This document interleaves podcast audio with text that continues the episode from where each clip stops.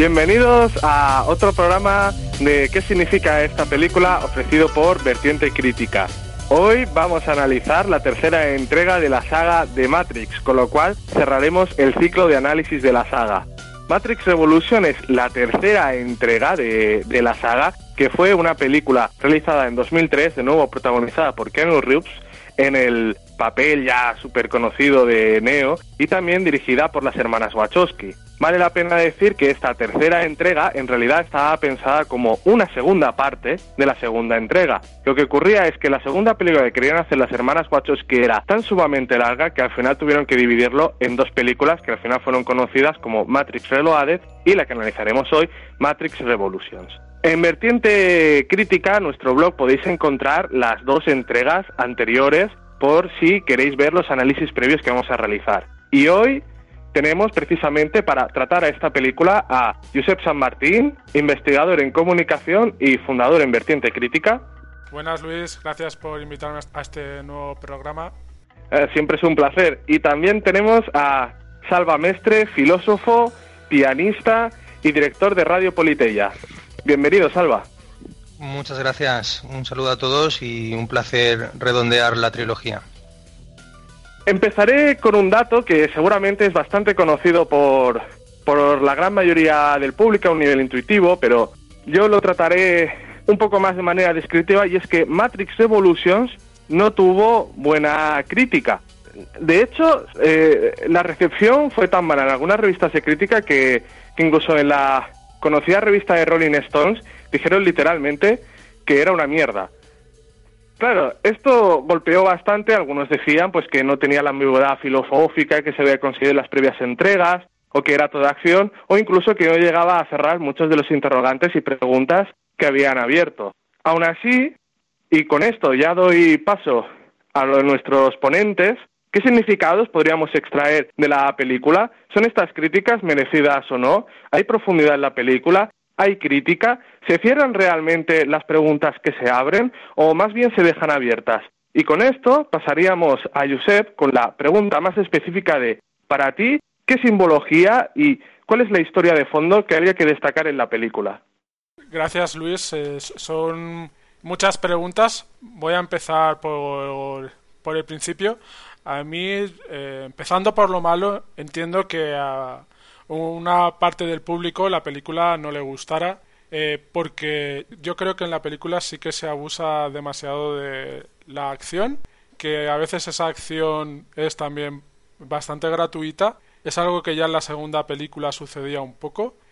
Y creo que eso hace que la película en algunos momentos eh, se vuelva un poco aburrida cuando ya pues todo todos los efectos especiales pues ya no nos seducen y ya no nos impresionan. Que es algo que en realidad suele suceder con casi toda la ciencia ficción y las películas de acción. Dicho esto en lo positivo sí que diré que no estoy de acuerdo para nada en las críticas con las críticas eh, que dicen que la película es muy ambigua y que no tiene un peso filosófico tan importante como las otras dos películas. Eh, precisamente yo tuve una conversación con una buena amiga que se llama Sandra Ruiz. Ella es, eh, ella es filósofa y sabe mucho de teología y la invité a participar a este programa, pero no pudo ser porque ella está, bueno, es coordinadora de, de investigación en una universidad y tiene muchísimo trabajo. Pero sin embargo sí que me pasó material muy interesante y sí que me estuvo hablando de cuestiones muy interesantes sobre el hinduismo y el budismo, que sobre todo se ven en la tercera película, aunque sí que hay guiños en la primera y en la segunda. Y la verdad es que yo, después de leer eh, textos que me ha pasado y sobre todo el, el Bardo Zodol, no sé si lo he dicho bien, que es el libro de los muertos tibetano, la verdad es que me, he quedado muy impresionado porque me he dado cuenta de que Matrix es, eh, es, es una obra con un contenido filosófico, teológico y mitológico inabarcable que daría para hacer muchísimos podcasts y que eh, yo me siento que al haber, al haber empezado a investigar en esta dirección apenas he descubierto un mundo, ¿sabes?, que está reflejado en la tercera película y que es muy grande, ¿no? Creo que esas críticas quizás tienen mucho que ver con un público occidental. Yo después de haber leído y haber estado viendo además nuevamente la Animatrix, me doy cuenta de que Matrix eh, es una trilogía que debe tener significados muy distintos si preguntas a un oriental que haya tenido eh, una formación o haya estado en contacto con religiones como el hinduismo, el budismo o el taoísmo, ¿no? Yo recuerdo, Luis, que tú mismo en las otras dos películas, o por lo menos en la anterior, hablaste de taoísmo, porque es que también está presente. Eso por un lado, ¿no? Creo que, que son unas películas muy ricas y creo que a nivel intelectual, con el paso del tiempo, Matrix se convertirá en una obra de estudio. Ya lo es, o sea, ya hay un montón de, de investigaciones y de estudios al respecto. Y, y, nosotros mismos, pues aquí que apuntamos más cosas. Eh, esa es mi crítica inicial. Y si quieres, eh, más que hablar del simbolismo, que también quiero hablar hoy, pero lo quiero dejar para, para mi siguiente intervención, antes quería aclarar una cosa que me parece muy importante y que fue que en el segundo programa yo comenté que el arquitecto, eh, en mi opinión, no era la fuente. Y, quiero dar las razones para ello. Y además yo creo que es, es, importante porque, bueno, las primeras razones que voy a dar son de tipo narrativo, lo que sucede en la película, que es lo que voy a hacer ahora. Y después en la próxima intervención haré un desarrollo en sentido a lo que acabo de hablar, al sentido teológico y mitológico basados en el hinduismo y el budismo principalmente, que se encuentran en la tercera película y que vienen además a reforzar la tesis de que la fuente no es el arquitecto, pero además desde un punto de vista muy pero que muy interesante. Eso lo dejaré para mi segunda intervención, porque es la que realmente importa. Voy a empezar primero por lo más sencillo. Cuando, cuando Neo se reúne con el arquitecto la primera vez en la segunda película, nosotros tenemos a un ser que desde luego es todopoderoso dentro de la Matrix. Pero es todopoderoso hasta cierto punto, porque él no es capaz de predecir con, con exactitud divina qué sucederá dentro de la Matrix. De hecho, él cree que Neo está predestinado a hacer ciertas cosas y que si Neo no las hace supondrá el fin de Sion, cuando luego vemos que en la tercera película eso no sucede así. Así que no es un ser divino que esté además fuera de la Matrix, sino que nos damos cuenta de alguna manera que es un ser que a lo mejor sí que tiene poderes que pueden ser divinos, como un semidios, pero que él mismo también pertenece a la misma Matrix. Hasta tal punto que ni siquiera él sabe que Neo es un ser que está creado, que es creado por la fuente, como le dice el oráculo a Neo en una de las entrevistas que tiene en la tercera entrega, que seguramente Neo ha sido creado por propósitos fuera de la Matrix para controlar precisamente que la Matrix eh, pueda llegar a una situación como la que llega. ¿Por qué creo que esto es algo que el arquitecto no sabe y que de alguna manera lo define como un ser inferior? Pues porque si él mismo supiera que Neo es capaz de lograr llegar a la fuente por sí mismo, como yo creo que es lo que intenta al final, sin su ayuda y que además es capaz de construir un futuro diferente, si él supiera eso, no se comportaría como se comporta en la, segunda entrega, que se comporta de una manera bastante soberbia y, bastante reaccionaria. De hecho, o sea, él tiene como esa forma de hablar que hasta resulta hasta cierto punto despectivo. Es un poco como, como un ser que tiene ciertas debilidades que enmascara en una pose. Pero no es un dios como por ejemplo cuando Neo llega finalmente a la ciudad de las máquinas y se encuentra con ese ser que es una especie de sol eh, cibernético extraño, que yo intenté saber si era, comparando las imágenes, si era una reproducción del arquitecto o si era otro ser divino. La verdad es que no me parecía eh, que lo fuera, pero tampoco podría decir que no lo fuera porque se ve bastante mal. Pero sí que hay una diferencia fundamental en ese dios que se encuentra. Bueno, yo los llamo dioses porque es la forma en que es una forma metafórica de hablar. Podría llamar también pues como programas supremos, administradores supremos o algo así, pero me voy a referir a ellos como dioses o semidioses. Eh, esa especie de dios que se encuentra en la ciudad de las máquinas eh, tiene una forma de expresarse y comportarse totalmente distinta a la del arquitecto. Ese sí que es un dios que recuerda mucho a los dioses del Olimpo, ¿sabes? A no me molestes con tus cosas mundanas, ¿sabes? Que te voy a matar etcétera. Pero en el fondo también es un poco como las pruebas del mito del héroe, las últimas pruebas en el mito del héroe, en el camino, en el camino del héroe, que hemos analizado en muchas películas. Siempre el último umbral, el último umbral para los seres que están a punto de alcanzar la divinidad, suele ser un paso muy parecido a este. Es un paso en el que muchas veces tienen que verse abocados a morir y se enfrentan a un dios que es eh, que está hastiado de tener que tratar con él. Que no, no está para muchas monsergas ni para muchas conversaciones. Lo están molestando en su Olimpo un ser totalmente inferior. El arquitecto sí que difiere de ese sol que nos encontramos en la ciudad de las máquinas en esa forma de comportarse.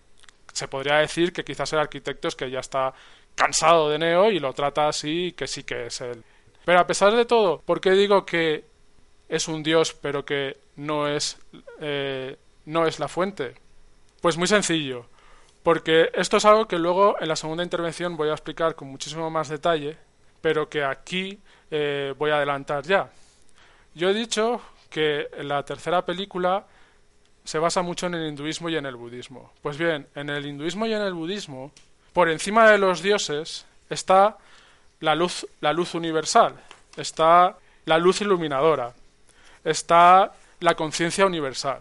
Tiene bastantes eh, maneras de llamarse eh, y yo como además no soy un experto en esto y me estoy y he empezado a leer sobre estas cosas que me interesan, también para mí, eh, no quiero matizar, pero digamos que todas ellas se refieren a una luz, una luz que además es incorpórea.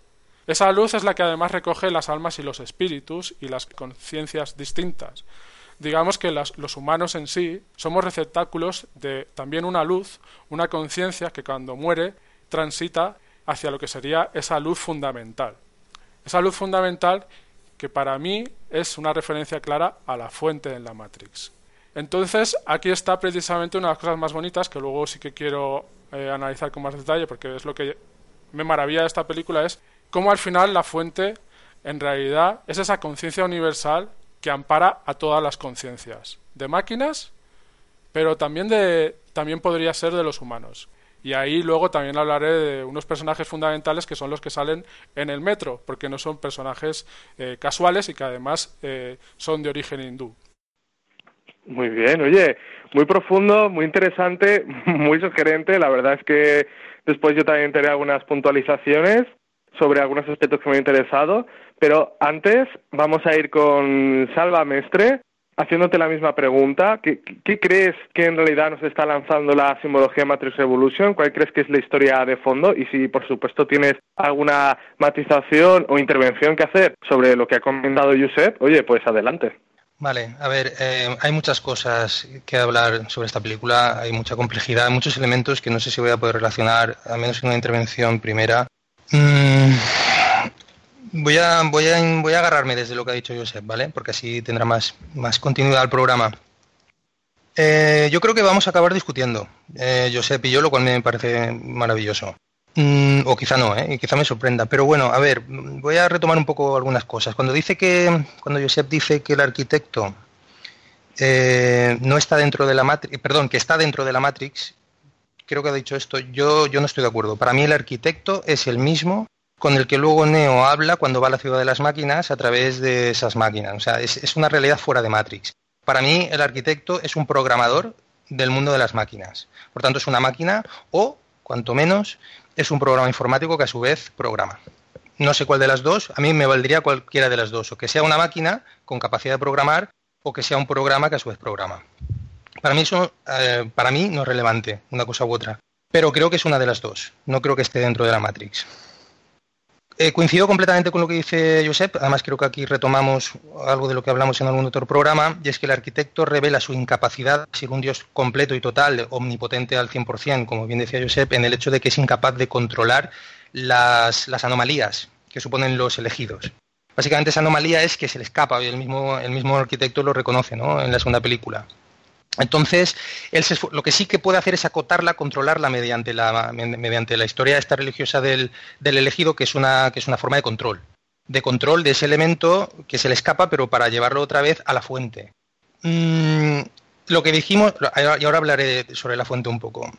Lo que dijimos, por tanto, es que lo que se le escapa ahí al arquitecto es su, incomprensión profunda de la, naturaleza humana y de, y de la divinidad que en ella anida.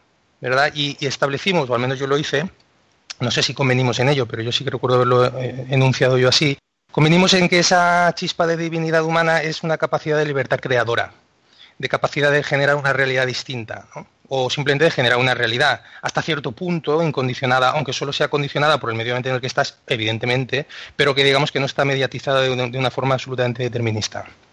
En la medida que el arquitecto es incapaz de capturar eso, esa naturaleza humana, yo entiendo por tanto que aquí, y aquí enlazo con el tema de la fuente, yo entiendo por tanto que aquí la, noción de fuente es ambivalente. Porque se refiere en Matrix, a veces se refieren a la fuente cuando hablan de programas que se resisten a volver a la fuente. Y sin embargo, cuando hablamos de la fuente de la que emana Neo y a donde se supone que vuelve Neo, yo entiendo que estamos hablando cualitativamente de, una fuente distinta. Los programas con los cuales se encuentran en limbo, es decir, en, la realidad del ferroviario, cuando está ahí en la parada de metro, que es un ámbito creado por el ferroviario, donde manda el ferroviario, donde el elegido no tiene poder, esos programas que nos encontramos ahí son programas que transitan entre el mundo de las máquinas y Matrix, ¿no? Eso es como lo, describen, que también queda un poco en vivo, porque evidentemente son programas, no son máquinas que entran dentro de Matrix, sino que son programas. O sea, no son máquinas, sino que son programas, ¿no? Eh, son programas, por tanto, eh, la fuente a la que puede volver un programa es a la fuente del quien lo ha programado. Y ese programa que lo, y ese programador o es o un programa superior, ya digo, o una máquina que es el que programa. Pero digamos que ahí estamos en un ámbito, ¿cómo, lo diría yo?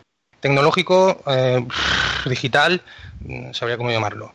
Ahora bien, la fuente a la que Neo, digamos, vuelve es una fuente, digamos, ya humana, no es una fuente tecnológica o digital, sino que, digamos, es una fuente natural.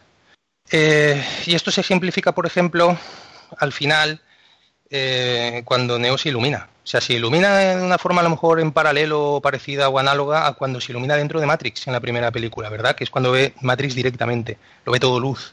Pero claro, dentro de la Matrix la luz que ves son pues el código verde, ¿verdad? De repente ves, eh, digamos, como el ADN de la realidad, por decirlo así, directamente. Entonces es un, iluminado, un iluminado que despierta, ve más allá de la ilusión y ve la realidad, digamos, la esencia, por decirlo así, el ADN de la realidad en la que está inmerso. Pero en ese momento es Matrix. Pero básicamente ahí lo que, lo que estamos viendo es que la fuente de, Neo es la fuente natural de la que emana la propia naturaleza humana. Es decir, dicho de otro modo, para mí esto es una alegoría del camino de la iluminación, donde supuestamente todo ser humano puede aspirar y puede llegar. Es la fuente universal de la vida. En la tercera película, Neo hay una cuando ya se queda ciego y va con la con la, con la venda, y creo que ya es cuando ha muerto, sí, ya ha muerto Trinity, y él va andando por el mundo de las máquinas. Bueno, de hecho, cuando, está muriendo Trinity ya se lo dice, dice, todo es luz, ¿verdad? Y cuando va andando por el mundo de las máquinas, hay dos tipos de toma. Uno que se le ve desde fuera, pues que va andando en medio de las máquinas, del mundo de las máquinas, y otra que digamos que es desde dentro de su propia realidad, se le enfoca desde detrás y está en medio de, una nube luminosa de vaporosidad gloriosa, ¿verdad? ¿Qué nos está diciendo esto? Nos está diciendo esto que, que Neo es capaz de ver, así como vio el ADN de Matrix, ahora es capaz de ver el ADN de la realidad natural y por tanto está en disposición de dar el gran salto, que no sé si llegaré a esto en mi intervención ahora, por dar un poco más de espacio a que rule la cosa, pero básicamente eh, está preparado para dar el salto definitivo, ya no simplemente a la iluminación, que digamos sería ser capaz de, ver la luz del mundo en el que estás y por tanto ver su ADN intrínseco, sino la liberación, es decir, ser capaz de trascender esa dimensión misma en la que tú como conciencia estás. ¿El cómo se da eso? Bueno, pues a lo mejor ahora llego ahí, pero mm, yo lo entiendo así, ¿no? Es decir, el arquitecto es incapaz de controlar una libertad creadora que es intrínsecamente mm, propia de la naturaleza humana, la cual está asociada a una fuente que es natural, no es una fuente programadora, ¿no? Y por eso a lo largo de la película hay una ambivalencia con la noción de fuente. A veces te hablan de fuente que parece que te estén hablando de, de una programación. Acordaros en la segunda película cuando el, cuando el oráculo está hablando con Neo en el parque, y le dice que a veces hay programas que se resisten a volver a la fuente, entonces se quedan en tal, y ahí te están hablando básicamente de toda esta realidad astral que, teoriza la teosofía o el budismo tibetano. Y luego en la tercera película, eh, en la primera parte de la película de hecho, también se trata un poco de esto. El limbo del ferroviario, pues ahí tienes unos programas que digamos están intentando migrar de un modo, o sea, digamos, eh, son como seres del astral, básicamente, que hacen un pacto con el demonio, que es merovingio, para, para poder, digamos, favorecer a su hija, el tiempo que ellos pagan un precio y vuelven a la fuente, en fin, qué sé yo. Y ahí hablan de karma, y hablan de conexión, ¿verdad? Y ahí te meten mucha, digamos, filosofía o incluso ideología budista e hinduista. Yo personalmente considero eso un, lo considero fallido, Para mí eso yo lo considero fallido en la tercera película. Creo que era absolutamente irrelevante para, para, el, para, el, ¿cómo decirlo? para el mensaje o el contenido profundo último de la película. Lo, considero completamente irrelevante. En primer lugar, porque en la segunda película ya se había un poco tocado eso, así de refilón, con el tema de que los programas se resisten y por tanto no vuelven a la fuente, entonces se rebelan. Y entonces ahí tienes a los, a los vampiros, a los eh, entes del bajo astral, que pueden ser de diversa tipología, y ahí tienes a un merovingio, ¿no? que es como una especie de, ser demoníaco. Y bueno, podías, los fantasmas esos que aparecían y desaparecían. Y tú ahí podías haber metido un poco toda esa, toda esa ideología o religión oriental. Pero yo considero que, en la tercera película era completamente irrelevante. Y entre, entonces, entre esa irrelevancia, porque toda la historia del, fer, del ferroviario, o sea, es que no aporta nada, a mi juicio, a, lo importante y fundamental y profundo de la película, todo eso de la película, y además, sumado a ello, que en la segunda parte, efectivamente, como decía Josep, hay un, exceso de acción, eh, pues la película al final dices, hostia, mmm, la veo fallida un poco a nivel narrativo. Ahora bien, a mí me parece sublime en en cuanto al mensaje. Y sí que la veo muy inferior a la primera porque la primera película me parece sublime en esa síntesis entre acción, narración, que sea trepidante y con muchísimo contenido muy bien imbricado. ¿no? En la tercera me parece que no, me parece que esa, que esa síntesis y esa cohesión está fallida. Ahora bien, el contenido a mí me, gusta muchísimo cómo se ha narrado, es decir, que para mí esa tercera película sería pulible y se podría sacar algo muchísimo mejor. La idea es muy buena, es como un diamante en bruto, ¿verdad? Mientras que la primera película está muy bien tallada y muy bien, vamos, un, diamante muy bien, muy bien pulidito. ¿Qué más os podría contar? O si quieres lo paso la palabra a Luis y a lo mejor luego profundizo en algunos aspectos. Eh, bueno, sí, lo que me queda básicamente por plantear es en qué consiste ese salto de la iluminación de Neo a la, a la liberación, ¿no? Y ahí hay muchísima, muchísima, muchísimo contenido eh, junguiano, básicamente, ¿no? Toda la, toda la teoría de la sombra y bueno, luego, luego miré quizá, quizá por ahí, ¿no? Y nada más por ahora, Luis. Muy bien, muchas gracias, Salva. Yo no voy a añadir algunas puntillas. Lo primero eh, voy a analizar eh, la propia valoración que antes he descrito de la crítica que recibió a esta tercera película. Y eh, yo creo que voy a, mi opinión va a ser algo diferente a la tuya, Salva. Yo, yo creo que la que la mala crítica que recibió la película no es no es merecida. Y creo que además es algo que, que, que, le puede ocurrir a cualquier saga que intente combinar, por una parte, atraer a un gran público eh, por una narrativa sugerente, una capacidad técnica de los efectos especiales bien utilizada y una acción excitante, con tratar de manera muy muy profunda eh, temas filosóficos o eh, intelectuales que pueden estar llenos de matices y de incluso conceptos ambiguos o difícil de, de, especificar. Es difícil, porque si la saga evoluciona, puede llegar cierto momento donde, al parecer, tengas que escoger a qué público te vas a referir, no cuando planteas la pregunta, sino cuando das la respuesta. Me parece que en parte eso también, por eso la primera película tiene mucho éxito, porque esta combinación entre los dos públicos es mucho más fácil cuando te estás planteando un escenario de diagnóstico. Al final, la primera película lo que hace es un escenario de diagnóstico, es decir, eh, la realidad que percibimos es una cárcel, es una mentira, y tenemos que luchar contra ella y para eso tenemos que, que liberarnos y ahí entra también las nociones como ser crítico, ser rebelde. Eso al final, ¿no? un esquema narrativo con el que es fácil identificarse y extenderlo a cualquier parcela de tu realidad diaria. Y tiene mucho éxito. Normalmente los problemas no vienen cuando haces un diagnóstico, sino cuando haces un pronóstico. ¿Hacia dónde tienes que ir? Eh, ¿Cómo realmente te liberas de ello? No, en el momento de dar las respuestas es cuando la cosa se pone complicada. Esto además me recuerda un poco eh, cuando estás en una asamblea o en un espacio político que establecer un diagnóstico crítico de cualquier realidad social es sencillo. El problema suele ser cuando tú quieres dar las respuestas y quieres ofrecer soluciones. Ahí es donde la gente, eh, no, las perspectivas eh, estallan y, y entran en, en, discusión y a veces en un diálogo muy productivo. Eh, a mí la tercera película, yo creo que al final pues apostó más, pues por responder de manera muy profunda y filosófica ciertos interrogantes que se ven abiertos, incluso tratar otros. Sobre esto voy a seguir un poco el hilo que habéis abierto tanto José como Salva y empiezo con una imagen que a mí me llama mucho la atención, que es cuando Neo llega efectivamente a la ciudad de las máquinas. Ahí se encuentra, como lo ha descrito muy bien, un androide que tiene como una especie de forma de sol y, si le recordáis, hay como unos androides, cientos de androides, parecen como máquinas moladoras, también esféricas, que están girando muy velozmente alrededor y de repente, cuando hablan a Neo, conforman un rostro. Un rostro, un sol y además que se comunica con una voz colectiva, porque son muchas voces que se unen a una, a una sola. Y Neo le dice a Trinity, antes de vislumbrar esta escena, que ojalá pudiera ver la ciudad, porque está totalmente iluminada. La ciudad a nosotros se nos presenta como una ciudad oscura, llena de sombras, pero sin embargo a Neo, que ha alcanzado esa iluminación, ya es capaz de ver como el ADN de la realidad, lo ve como pura luz. Y a ese ser, efectivamente, dentro de la iluminación, lo ve como un sol. Esto eh, tiene una fuerte carga religiosa. Recordemos que el sol ha sido en muchísimas culturas a lo largo de la historia y el tiempo un, bueno, un astro, un cuerpo que ha tenido una gran carga simbólica a través de muchísimas culturas. Los aztecas y los mayas lo adoraban, también en las religiones amerindias cumple un papel esencial en la reproducción eh, de, de, la vida, también en muchas religiones de Oriente Medio.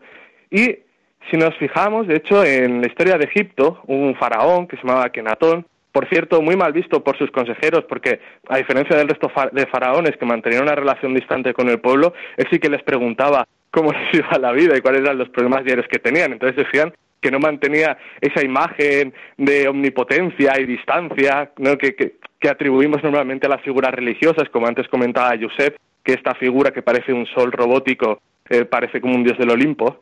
Pues Akenatón eh, modificó mucho el estado religioso de su reino en aquel momento y, sustituyó muchos dioses por uno único que era el dios Atón, que era el dios del sol, que era aquel que reproducía la vida. Pero llegó cierto momento donde Akenatón consideraba que Atón no era solo el disco solar, sino que el disco solar era una extensión de una realidad que estaba aún más atrás del todo, que en realidad lo unificaba todo lo existente en el universo, pero el disco solar era como una especie de avatar suyo a través del cual se le podía adorar.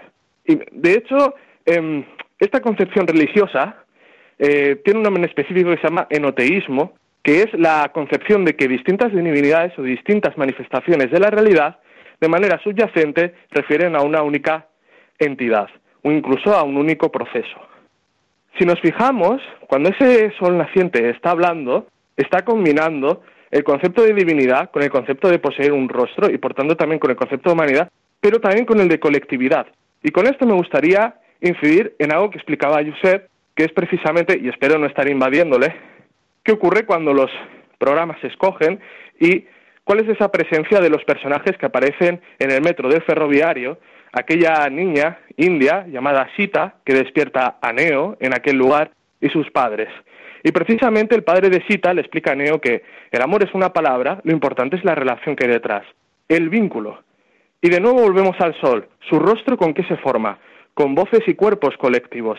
Al final, lo que sí precisamente nos puede estar diciendo la película es que la verdad, la iluminación, incluso la fuente, no es un lugar concreto, ni una persona en específico, sino el conjunto de relaciones que mantienen una situación y la iluminación es precisamente ser capaz de tener esa visión global que abarca todas las relaciones en las que todos estamos interconectados.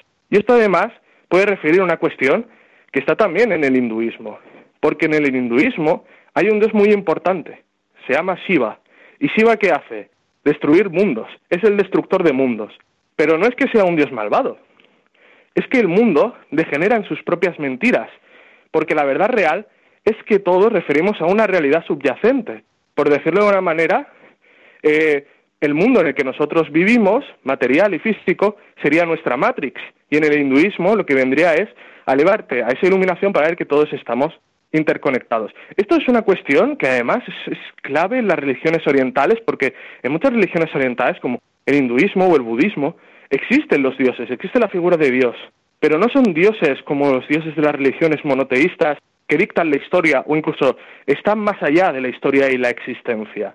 No, no, son dioses que muchas veces están atrapados dentro de un mismo proceso, como el arquitecto también puede estar atrapado dentro de la propia Matrix, y por eso sigue siendo un dios.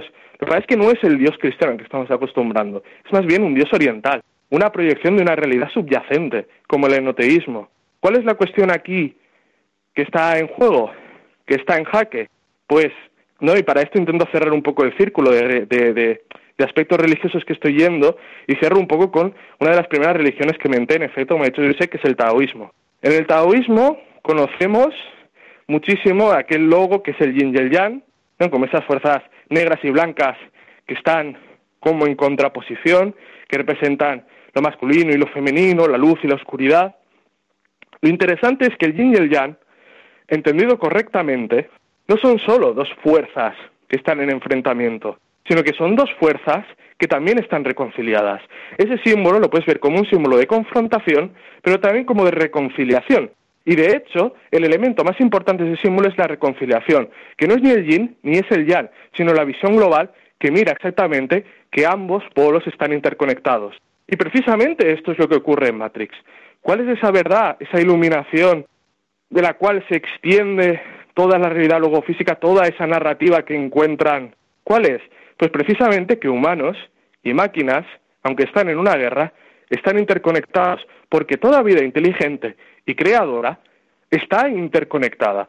Nos creamos colectivamente. Las historias que generamos son colectivas. Somos héroes porque otros nos ven como héroes. Somos profetas porque otros nos ven como profetas. Y somos dioses porque otros nos ven como dioses. Y todos hacemos la historia, no solo uno. Y al final, Neo parece entender eso, que lo importante no es que los humanos prevalezcan, sino algo más importante que los humanos, que es la reconciliación entre humanos y máquinas, porque las máquinas también son creadoras. Y también hay entidades como Sita, que es un programa de inteligencia artificial cuya vida y existencia es tan digna como la de un ser humano. Es un mensaje bastante curioso y que rompe, en gran parte, ese mito del héroe al que estamos acostumbrados en Hollywood, donde un héroe tiene que vencer a los malos, que siempre serán malos, y hacer que los buenos sobrevivan y consigan el poder. Aquí nos está hablando de una historia que no pasa por el exterminio de lo diferente, sino por la integración de partes enfrentadas. Realmente tiene un mensaje incluso no pacifista, pero sí que boga por la paz y el reconocimiento.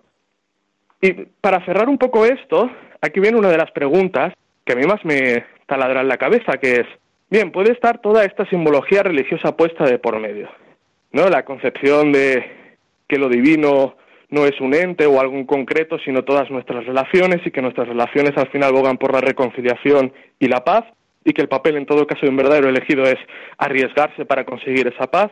Pero la cuestión es, ¿esta narrativa no se usaría también en pos del poder? Es decir, Neo de verdad, y con esto vuelvo a un tema que pillamos en la primera película, ¿Neo de verdad es un profeta, es un héroe, alguien que se está iluminando? ¿O es alguien que está siguiendo pasos preprogramados por otros programas, como puede ser el oráculo, para mantener el status quo de las máquinas, de alguna manera, o que en un momento ya de crisis total, donde no saben cómo controlar a la humanidad y ven que se les desborda, crean a este último neo para conseguir una paz ficticia, pensada de manera previa y redireccionar los peligros de una rebelión. Eh, un sociólogo llamado Sinitarro decía que la forma más maquiavélica, más perversa de controlar una revolución era crearle un falso líder y dirigirlo por los canales que se deseaban, una especie de cooptación encubierta. Yo dejo ese tema ahí y con eso paso la palabra a Josep para que profundice en estos temas o en otros que ya ha adelantado. Gracias, Luis. Eh, pues voy a empezar por esta pregunta que has hecho, pero brevemente, porque en realidad el análisis a esta cuestión me gustaría hacerla en mi siguiente intervención, porque me gustaría terminar con lo que ya empecé del budismo, el hinduismo y la mitología. Pero sí que me da pie eh, esta pregunta para una breve explicación. Eh, mira, una de las cuestiones también por las que yo considero que, que cuando Neo llega a la ciudad de las máquinas el dios con el que se encuentra es el, no es el arquitecto, sino que es otro dios, programa supremo, lo que quieras, es que allí tienen prevista la llegada de Neo. Allí ellos sí que la tienen prevista. La tienen prevista por dos eh, cuestiones muy claras. Una, que él es capaz de sobrepasar la barrera defensiva de las máquinas. Él es capaz de luchar contra las máquinas, sobrepasarlas, llegar al cielo y volver a, llegar a la ciudad de las máquinas. Y solo sobrevive él, ni siquiera pasa Trinity. Y eso hay que recordar que en la segunda película, cuando se encuentra con Seraph, eh, con el guardaespaldas del oráculo, cuando le dice que es Neo, a pesar de todo se pelean y después de pelear, Seraph le dice que no se conoce un hombre hasta que no se pelea con él. Yo creo que eso es un guiño para entender lo que luego vendrá en la tercera película, que es cuando tiene que superar esa barrera defensiva y la sobrepasa. La sobrepasa además haciendo algo que las máquinas no pueden hacer, que es sobrepasar las nubes, que esto también luego lo quiero comentar, porque creo que eso tampoco es baladí. O sea, creo que no es un error, sino que es eh, que tiene un componente metafórico. Pero bueno, él sobrepasa las nubes, baja y llega a la ciudad de las máquinas. Y cuando llega a la ciudad de las máquinas, que se supone que ningún hombre ha llegado nunca, che, resulta que además hay enchufes para que se pueda enchufar a la Matrix. Sí que tenían previsto que Neo pudiera hacer caso omiso al arquitecto y llegar a la ciudad de las máquinas. Tenían prevista una barrera defensiva adrede para que solo él pudiera llegar y además tenían previsto que pudiera incluso eh, entrar en la Matrix para solucionar un problema que la fuente o la conciencia universal, que muchas veces también eh, se equipara a una conciencia universal que es atemporal, sí que puede prever. Sí que es, esa conciencia que puede prever incluso eso, ¿no? En cualquier caso, sí que coincido contigo, eh, Salva, y con eso tampoco quiero. Tampoco, tampoco me parece lo más importante en que para mí realmente si es el arquitecto o no ese sol, eh, tampoco me es eh, muy indistinto. Es verdad que podría también estar fuera de la Matrix. Es, es verdad, podría ser muchísimas más cosas de las que yo le he otorgado en mi primera intervención. Pero aún así, sigo pensando que la fuente a lo que se refieren en la película es a esa conciencia universal, a esa luz fundamental de la que habla el budismo, el bardo Zodol, eh, o esa luz naciente, etcétera, como se refieren en, el hinduismo y otras eh, religiones orientales. ¿no? Es eso que ya no necesita cuerpo, que es conciencia y energía, que es luz, que es saber, que se desprende de todo lo mundano y que es divino precisamente porque es porque está desprendido de, todo lo que es material, ¿no? que además es una concepción que se repite de alguna manera en todas las, en todas las religiones, esa espiritualidad inmaterial. Y que además también me gustaría que conectar con 2001, el libro de 2001 de Arthur C. Clarke, él, en ese libro, el estado final de cualquier conciencia del universo es desprenderse de su cuerpo para convertirse en una conciencia que es una forma de energía que vaga por el universo. Es curioso que eso lo escriba Arthur C. Clarke 12 años, cuando ya llevaba 11 o 12 años viviendo en Sri Lanka. ¿no? O sea que a lo mejor eh, pues él también bebió un poco de toda esta filosofía, religión, misticismo oriental. ¿no? Por eso también me hubiera estado súper bien contar con, con alguien, con, un oriental que sepa de estas cosas, porque estoy seguro que tendría unas lecturas muy interesantes. Eh, hay una cosa también muy interesante, eh, Salva, que has hablado también de lo de la luz. Eso yo también quería hablar, esa luz dorada que ve que ve Neo. Bien, pues la, en el bardo Zodol eh, ese brillo, esa luz que proviene de la fuente, que proviene de, la, de los, estos entes divinos, es dorada también. Y él, además de la ciudad de las máquinas, que lo ve todo así como con esa energía, eh, también ve así a, a Smith, y recordemos que Smith, como, como le dice el oráculo, es su yo negativo. Y eso nos remite al taoísmo, como ha explicado mi hermano también, ¿no? Llegados a este punto también me gustaría decir que no es que yo creo eh, que estén utilizando estas cuestiones mitológicas y religiosas como metáforas, que bueno, en parte sí, porque utilizan también cristianas, Neo también simboliza a Jesucristo, incluso, ¿sabes? Ahí cuando creo que hay una escena en que está como crucificado, si no recuerdo bien, y se le ven como unas alas, o sea, eh, Merovingio remite totalmente a un ángel caído, que podría ser, pues eso, el ángel caído de, de, las lecturas cristianas. Yo lo que creo es que él hace, eh, lo que nos está explicando es que en este universo de humanos y máquinas, se ha creado un nuevo Dios, un nuevo Dios que o una nueva espiritualidad, como quieras llamarlo, hay una hay un nuevo universo divino que pertenece a la interacción de ambos mundos que además ha sacrificado los mundos pasados, los dioses pasados. Y aquí esto me parece muy interesante y es lo que decía de las nubes, cuando ellos atraviesan las nubes y ven al sol, que es una escena maravillosa que a mí me encanta. Es el único momento en que están en contacto de alguna manera con los antiguos dioses representados por el sol. Y luego caen otra vez al universo de las máquinas. Y aquí las nubes cobran un nuevo sentido. Porque de alguna manera esas nubes están encapsulando esa tierra también era una forma de creencias y a, es, esa divinidad nueva creada por la interacción de los hombres y las máquinas.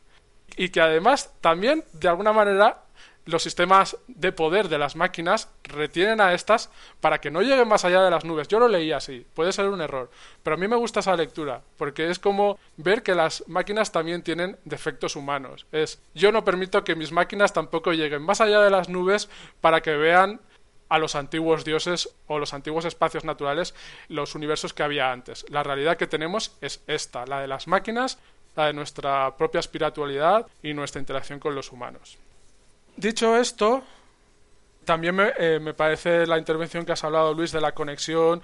Pues yo es que estoy totalmente de acuerdo. Ya lo hablamos, ya lo hablé en la segunda película. Yo creo que una de las cuestiones que que para mí hacen que las películas sean coherentes es que al final de lo que nos está hablando, en mi opinión, es que los humanos están enchufados a las máquinas, pero las máquinas también están enchufados a los humanos. Y la misma pulsión de vivir de los humanos, un término que por cierto acuñó Salva o que empleó Salva en Blade Runner y que a mí me parece muy acertado y que lo robo para utilizar aquí, eh, esa pulsión de vivir de los humanos en realidad también es lo que hace que las máquinas tengan que reinventarse y vivir, ¿sabes?, en torno a los humanos. Pero hay una cuestión muy interesante y es que las máquinas sí que son capaces también de generar su propio libre albedrío. Una prueba de ello es el oráculo, que además en la tercera película elige. Entonces, ¿por qué no deshacerse de los humanos? Si además en cuestiones energéticas, pues en realidad tampoco es tampoco es tan difícil deshacerse de los humanos y, tirar de otras formas de energía. Pues porque yo sinceramente creo que en la película sí que nos está hablando de cómo al final las estructuras, las estructuras de poder, las interacciones, incluso los enemigos, que, puedan parecer enemigos, pues dan sentido a nuestras vidas. Y al final todos están conectados, como muy bien ha dicho Luis, y además todos están conectados con ese nuevo Dios, en mi opinión, que es la fuente, que es un dios que tiene características muy similares a todas las religiones anteriores humanas, pero que es genuino en ese universo.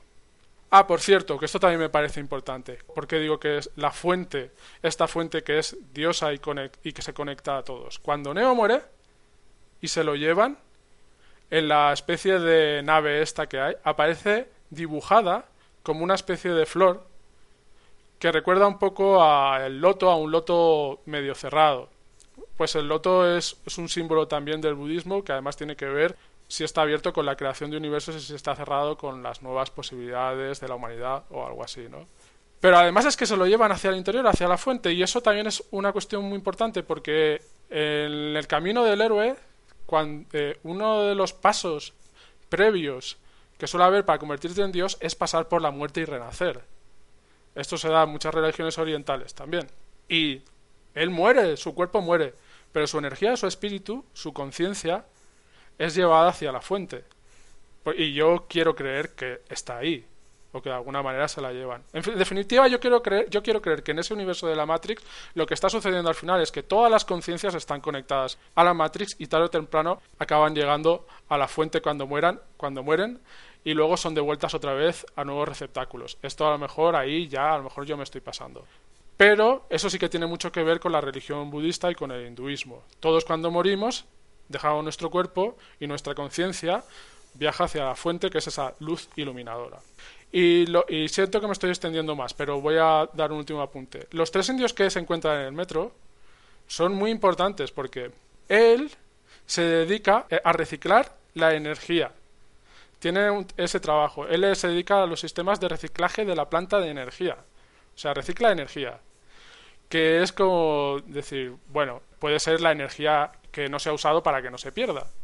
O puede ser también otras cosas. Pero bueno, recicla energía, lo cual ya es un punto bastante interesante porque en realidad se supone que en nuestro, en nuestro camino como espíritus, en el budismo y en el hinduismo, cuando morimos, nuestro, nuestra conciencia sufre una metamorfosis y luego llega a otro cuerpo. Ella es programadora, programadora de sistemas interactivos y se supone que entre ellos dos han creado a su hija, a Sati. Que eso es un hecho bastante increíble, porque parece que los programas se crean en la fuente, pero ellos han creado a su hija Sati. Que, que ¿Qué es lo que hace? Crea amaneceres y que además crea el nuevo amanecer de la matriz, ¿no? Entonces ahí tenemos tres figuras, ¿sabes? Que es la creación, la maternidad, la metamorfosis de la energía etcétera, tres figuras que son que nos están hablando de tres formas que son fundamentales pues eh, del devenir eh, humano pero también de los devenires espirituales ¿no? y yo creo que por eso no son casuales y yo agradezco mucho el que aparezcan y, y, ya no voy a decir nada más porque creo que me he extendido mucho, pero podemos seguir hablando y luego ya contestaré a la pregunta que me has hecho porque si no, no voy a dejar espacio a Salva. Muy bien, Josep, muchísimas gracias. Salva, te toca. Mm, vale, a ver, cuántas cosas interesantes ¿eh? encima de la mesa. Vale, voy a sacar el, voy a sacar el sable y eh, no estoy de acuerdo contigo, Luis, eh, en el tema de, de, esa lectura que has hecho de has hipotetizado que, que, que digamos la figura del elegido era básicamente el modo en que la Matrix o el arquitecto o el mundo de las máquinas trataban de controlar una pujante y emergente revolución de los seres humanos para poder controlarlos mediante una pseudo revolución que pudiera canalizar no, no es una hipótesis mía, ¿eh? es una pregunta que yo lanzo para generar debate. Yo tengo mi versión al respecto.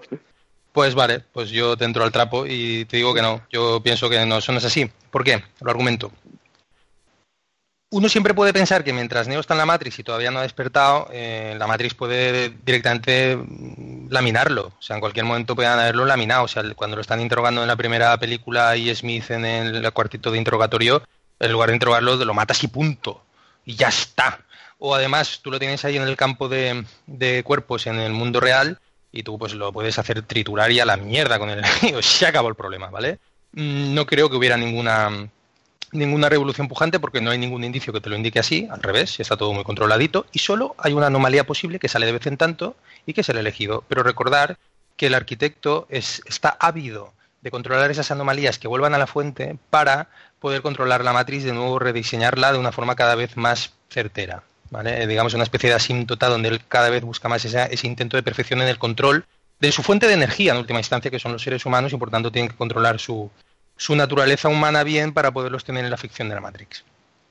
A partir del momento en que Matrix ya definitivamente sale de, sale de, la, Matrix, sale de la Matrix, eh, no, mentira, sale de la Matrix no, sino a partir del momento en que Neo, en lugar de elegir la puerta que el arquitecto entiende que solamente puede elegir, que es la de volver a la fuente y reiniciar Sion y reiniciar Matrix, es a partir de ese momento cuando ya eh, las máquinas van directamente a por él. O sea, ya ahí es sin tregua. Porque ya ahí ya digamos que la estrategia de control se les ha ido a la mierda.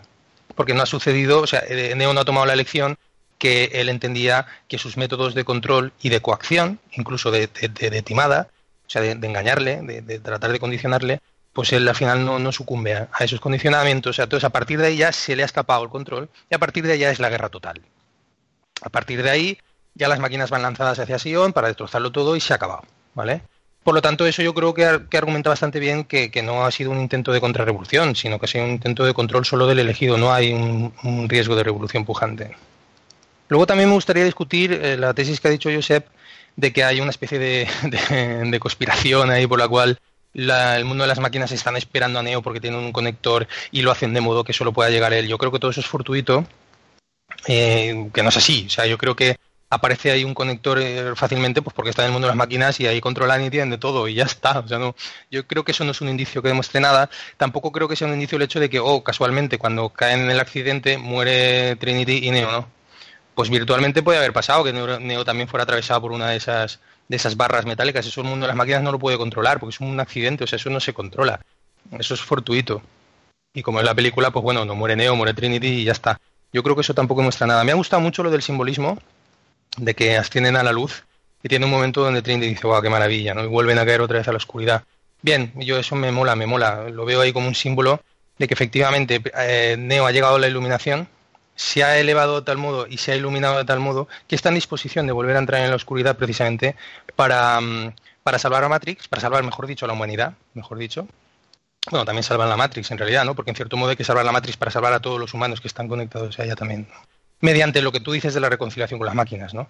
También otro elemento para rebatir la tesis esta de que, de que estaba todo controlado por las máquinas es que cuando Neo les, les plantea, es decir, Neo, las máquinas van a destrozar la máquina, la, la, nave con la que llega con Trinity, y si los para es porque él ya sus poderes han, han ido más allá de la Matrix y es capaz con su poder de ir parando a las máquinas, ¿no? A, las balas, a las bombas que le tiran, a, los androides que van a por la nave, es decir, son sus propios poderes de, tipo iluminado que es capaz de contrarrestar, digamos, la actitud de las máquinas. Cuando ya llega ahí frente, porque se dan cuenta que no pueden con él, es decir, cuando llega al mundo de las máquinas, bueno, pues si le agredieran saben que no tienen, no tienen ninguna posibilidad, o al menos no fácil.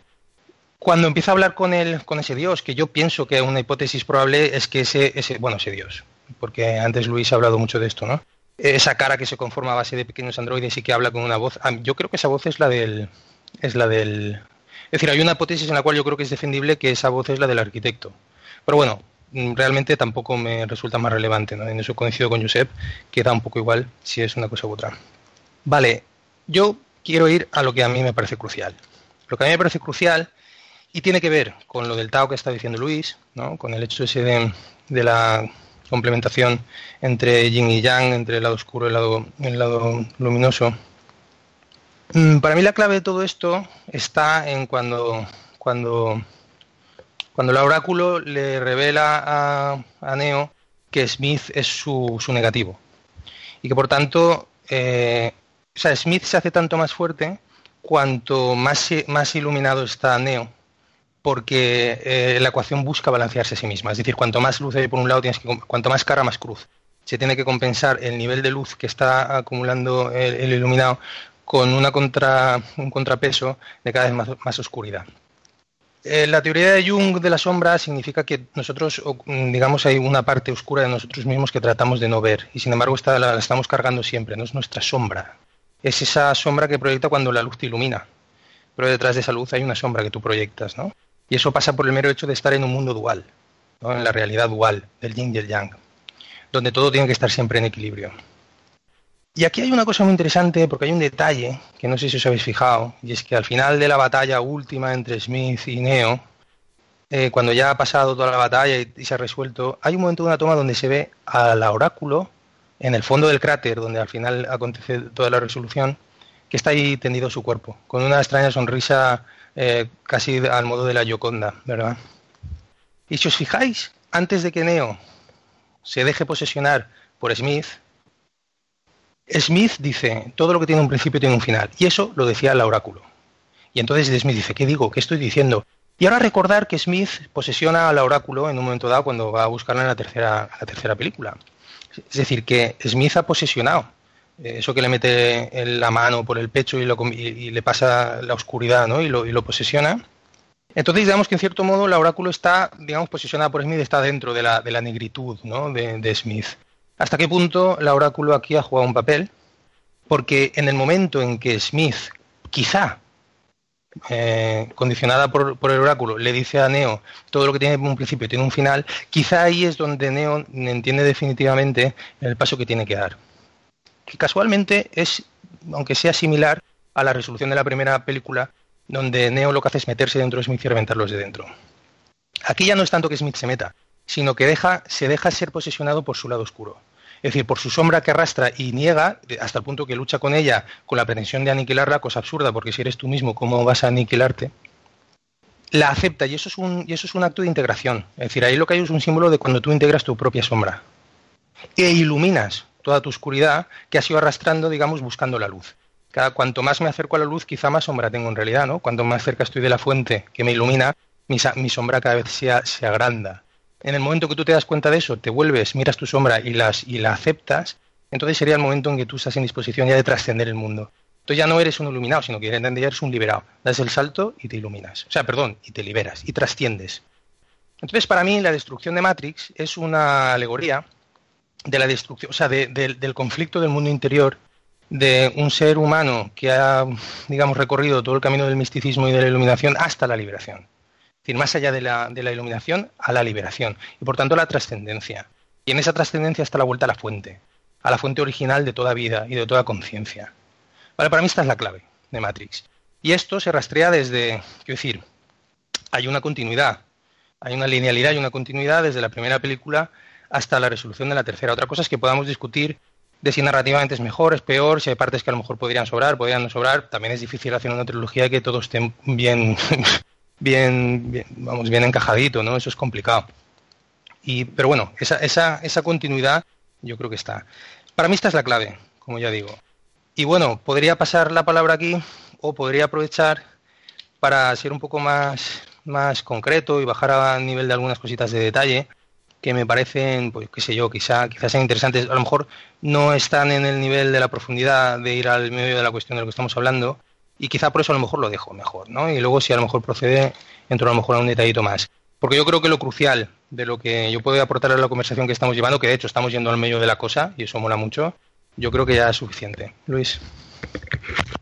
Eh, pues también muchas gracias, Salva. Críticas muy atinadas. Eh, ahora también entraré en ellas. Un poco, a mí, eh, no sé si habéis visto la serie de Sense8. Es una, una serie que han sacado las semanas Wachos, que llevan dos temporadas. bueno, no se sabe muy bien cómo la van a cerrar. Precisamente hace un par de días la terminé de ver, pero por lo visto no van a hacer la tercera temporada, lo cual es una lástima porque el último capítulo de la segunda temporada era un capítulo de apertura y de proyección a una nueva temporada y no de cierre, ¿no? Con lo cual es una decepción, sí. bueno, hay... Sí que parece que sí que la van a hacer en ¿eh? la tercera temporada, apoyados por un canal porno. Porque no se lo quiere producir productoras, productoras normales y no me extraña. Qué bueno.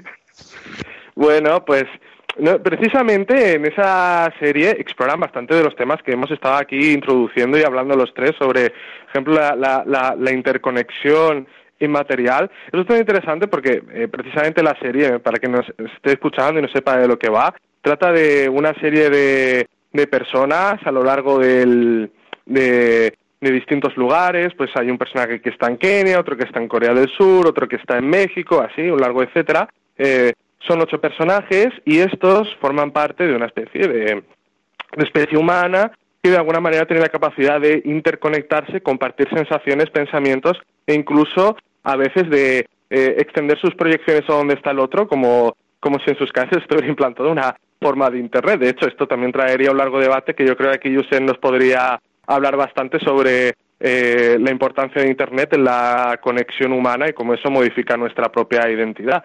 Eh, en Sensei precisamente trata mucho estas cuestiones de cómo al final, eh, cuando estamos interconectados, se ve de manera muy explícita algo que muchos filósofos, eh, pero también comunicadores, antropólogos, psicólogos han estado eh, tratando y teorizando durante los últimos, bueno, durante los últimos dos siglos, que es precisamente que nosotros generamos identidades colectivas y que nuestros, nuestros códigos de comunicación también se generan en colectivo y que muchas veces nuestra identidad individual en realidad es una proyección de estas identidades colectivas que generamos, que son eh, relacionales, ¿no? Como, como antes hablaba, alguien es un héroe porque alguien le concede ese papel, alguien es un profeta porque se le concede ese papel, etcétera, etcétera.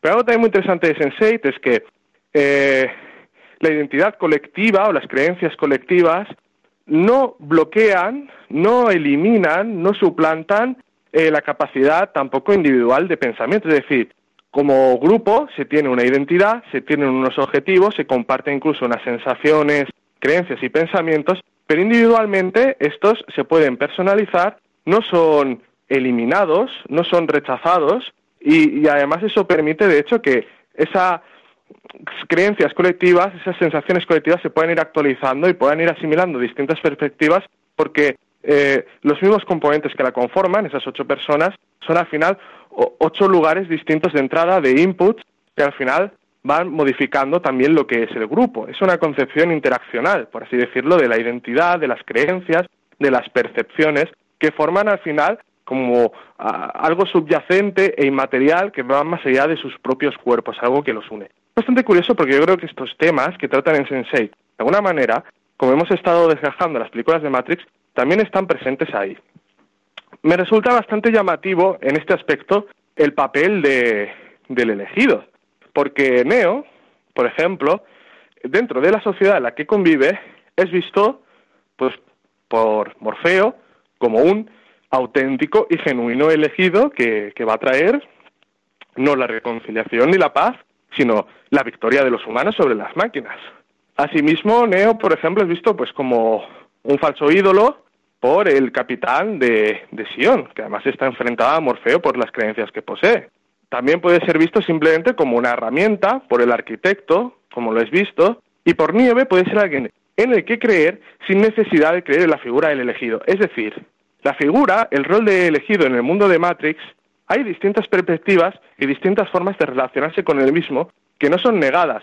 Y no por ello Neo deja de ser el elegido. Es el elegido porque él asume ese papel de defender a la humanidad, que luego va evolucionando hasta convertirse en defender la reconciliación, esa unidad entre humanos y máquinas, porque al final se entiende que ambos se coimplican y hacen relación a, esa especie de conciencia colectiva, que incluso se está llegando a identificar con, la fuente, la divinidad o la verdad. Al final, si nos fijamos, el camino de Neo pasa por una constante integración de lo diferente. Y ahora analicemos su némesis, el malvado Smith. A mí es un personaje que me llama bastante la atención porque además representa uno de los mayores problemas filosóficos eh, de, de, la saga, que muchas veces, pues precisamente, como es, yo creo, protagonizado por el villano, no se trata a colación. El villano de Smith, si tú ves de cerca algunos de parte de su camino, también puede verse como que va traspasando las fases de un héroe convencional de Hollywood. Él también muere y renace.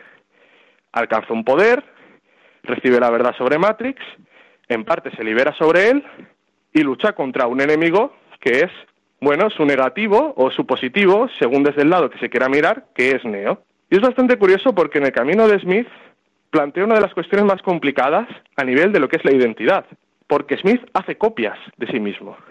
Hace copias. ¿Hasta qué punto son libres esas copias? Llega hasta un punto en que una de las copias, como en la segunda película Matrix Reloaded, es uno de estos seres humanos capaces de entrar y salir de la Matrix, un nacido del sistema, y hasta tal punto que al final una extensión de ese Smith camina por el mundo físico. ¿Es ese Smith o no es Smith? ¿Es una copia de sus pensamientos o no lo es? ¿Hasta qué punto refiere a su propia identidad? Son unos problemas que yo realmente eh, no, no he logrado resolver, pero me generan bastantes inquietudes pero algo que sí me ha llamado la atención y sí voy a poner aquí en colación es que mientras la historia de Neo es la constante integración, reconocimiento de lo diferente, la historia de Smith es la constante replicación de una identidad de manera idéntica, constante, incluso industrial. Al final lo que se está enfrentando son como dos dinámicas, dos dinámicas distintas, una que parte de la unidad y la interconexión y otra que desea que todos sean el mismo y el mismo sean todos copias constantes. Es una lucha incluso entre el diálogo y el totalitarismo, porque al final lo que representa Smith con constantes copias de sí mismo es eso, el totalitarismo completo, el todos los cuerpos pueden ser yo, pueden estar vigilándote, pueden llegar incluso al mundo físico, todos piensan como yo, todos tienen mi objetivo. Al final incluso la copia que se desarrolla en el oráculo, cuando Smith la copia, es como parece ser el primero entre muchos. Cuando Smith y Neo se enfrentan en aquella pelea y parece que Neo visualmente va a perder, Smith le pregunta por qué se levanta y hace de hecho un discurso en contra del amor que ha sido uno de los motores con los que Neo ha estado constantemente realizando sus elecciones y que le ha llevado hasta esa misma pelea. Por ejemplo, cuando tenía la opción de o destruir Sion o salvar a Trinity, y él se arriesgó y decidió salvar a Trinity, asumir el riesgo de que Sion podía ser destruida y como héroe que había escogido ser, no que había sido llamado por un poder incontestable a serlo, sino que él mismo lo escoge ser, se enfrenta también a esos nuevos peligros. Pero sin embargo, Neo no le dice que es por el amor, le dice, y además esto me parece que es importante porque antes de esto Smith eh, constantemente está despreciando el amor como algo que solo podría producir la humanidad, que en realidad es como algo que solo podría producir una mente creadora, porque Shita, que es un programa y de la que hemos estado hablando, la niña hindú que se encuentra en el tren del ferroviario, también ama, ¿no? Como dice su padre, el amor es una palabra, lo importante es el vínculo que hay detrás. Neo no le responde exactamente por el amor, le dice porque lo he elegido. Y al final es cuando de repente Smith no sabe por qué es destruido y todas sus copias también son destruidas. Y Neo logra salvar a la Matrix, pero algo más importante que la Matrix salvando a la Matrix, logra conseguir esa reconciliación entre el humano y la máquina. Acaba consiguiendo la reconciliación, mientras que Smith representaba no la reconciliación, sino la destrucción del contrario. ¿no? El sueño de eliminar metafísicamente a su eh, yo positivo o incluso negativo desde la posición que lo quieras ver. Precisamente Smith lo que quiere negar en el mundo es la capacidad del libre albedrío.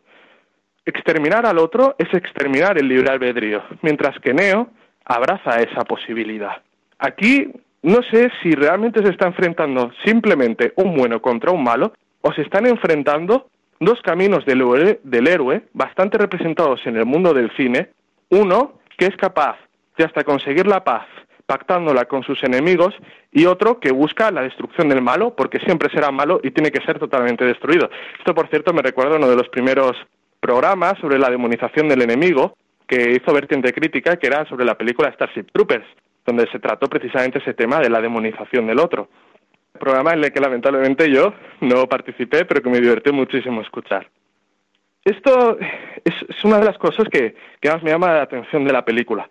Ahora bien, ¿no? Quedaría por detrás, y con esto voy a ser bastante breve, sobre esa pregunta sobre si Neo, en realidad, si todo esto que está ocurriendo es algo realmente espontáneo, es algo escogido, es algo con riesgos, o es algo que ya está pensado desde las máquinas para mantener un status quo, una especie de revolución light ya preparada, que, cuya conclusión no sería acabar con las máquinas, sino mantener una paz y luego a saber qué pasará en el futuro. Yo creo que ninguna rebelión, ninguna, es, mm, ¿cómo lo diría?, impermeable a la sensación de sospecha. Ninguna. Yo creo que a lo largo de la historia, muchas veces cuando vemos rebeliones o estudiamos sobre rebeliones que han habido en el pasado, algunas revoluciones, otras guerras civiles, etcétera, etcétera, mm, siempre, muchas veces está esa duda de si lo que vemos es un gesto espontáneo y auténtico de deseo de cambio, de deseo de alcanzar la verdad o un mundo más justo, o es algo que ya está preparado o es una impostura. Y yo creo que con Neo pasa algo parecido. Con esto quiero decir que en la película sí que se permite un retazo de fe, pero no fe como en la creencia de un dios o en un destino, como por ejemplo Morfeo cree totalmente, casi cegado en el destino del elegido, sino esa fe como la de Níobe, que es capaz de creer en una persona por el vínculo que tiene con ella. De la misma manera que los protagonistas de la serie Sense8, al final, tienen que confiar unos en los otros, porque forman parte, al final, de, esa misma mente subyacente. Y, y, yo creo que al final trata un poco de eso la película. No creo que trate de resolver la pregunta sobre si Neo realmente es un iluminado o es una especie de profeta falso a lo Jesucristo que sirve para generar una rebelión que le viene a los poderosos. Yo creo que más o menos lo que viene a decir es que tú escoges si crees en él o no crees en él. B hizo su elección, el capitán de Sion hizo también la suya, y al final esto es lo que ha ocurrido. Y a partir de aquí las interpretaciones son libres. Eh, claro, sobre lo que ha dicho Salva, era cierto que habían cosas que entonces podrían haber matado a Neo directamente, podrían haber ocurrido muchas cosas, no se podía habían cosas que no se podían prever, como que Neo no hubiera muerto en el viaje. Todo eso es cierto, ¿no? Pero aquí hay que recordar varias cosas. Cuando hablas de la cooptación de una revolución, quien intenta cooptar no es monolítico. No todos saben que se intenta cooptar una revolución. Algo así siempre se tiene que llevar más o menos en secreto.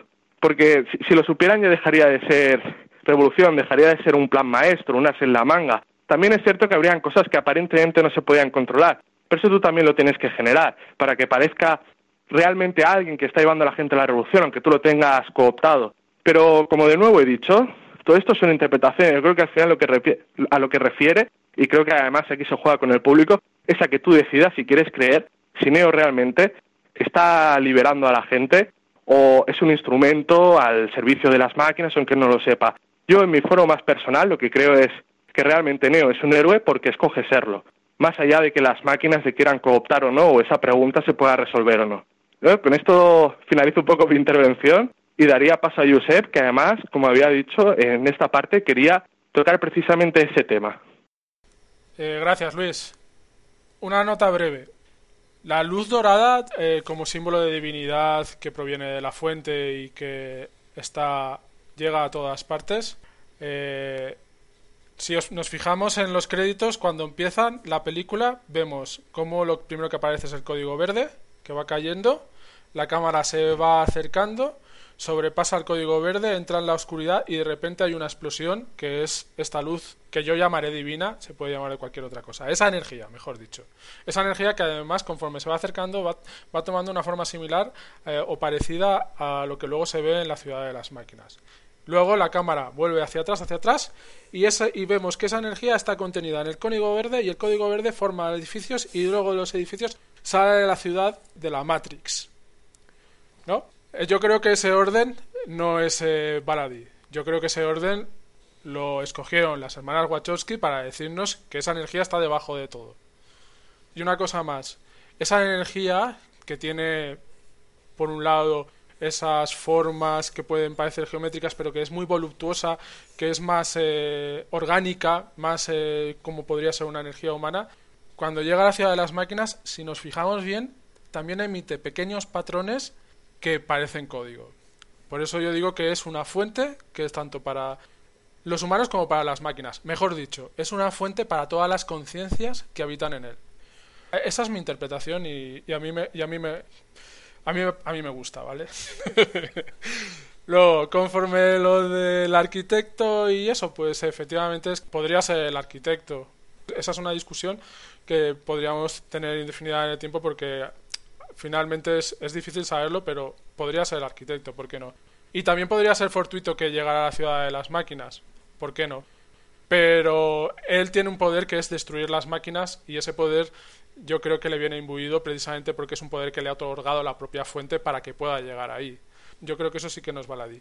Pero aún así, lo más importante no es todo esto que podemos discutir. Lo más importante es a lo que tú finalmente has señalado, Salva, y que tiene que ver con lo que yo digo y con lo que estoy yo totalmente de acuerdo.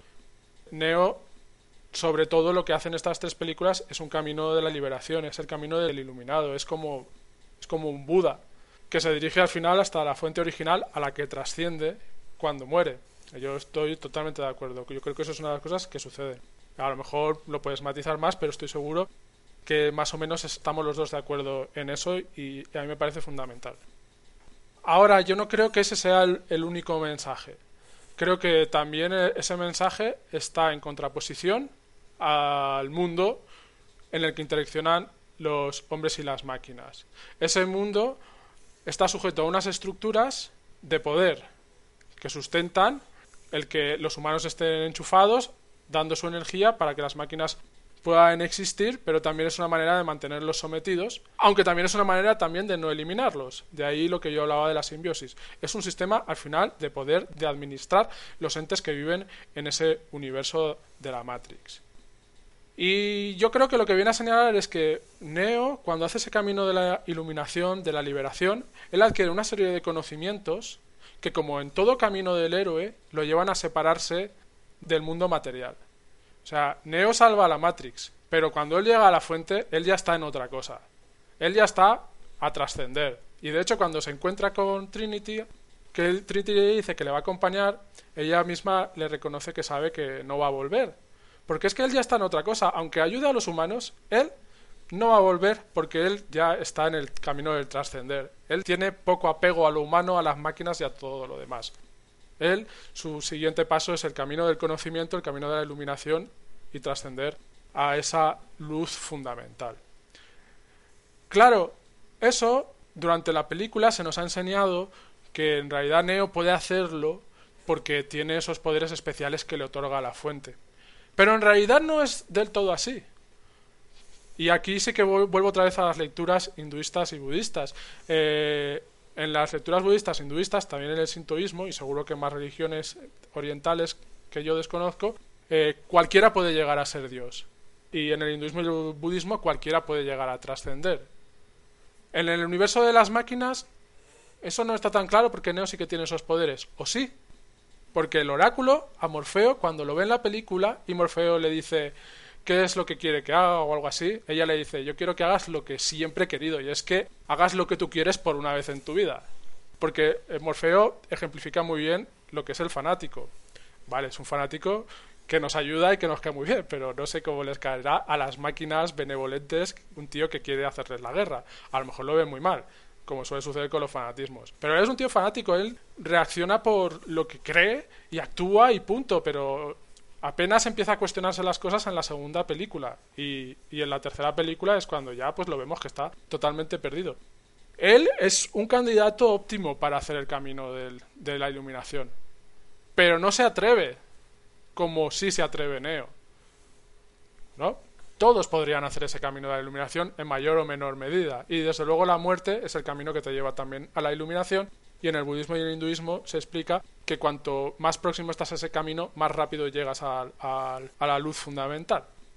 Entonces, ¿qué es lo que nos está diciendo? Que sí, en nuestro mundo hay personas que pueden llegar a iluminarse y el resto, ¿qué hace? Se sujeta a unas estructuras, a unas estructuras de poder. Se sujeta a las cuestiones como son la guerra, soluciones eh, que tienen que ver con lo material, pero no con lo espiritual, o mejor dicho, y a mí esto me gusta más, con las cuestiones de la conciencia, el pensamiento y el conocimiento. Que a mí eso es lo que me parece eh, genial, ¿no?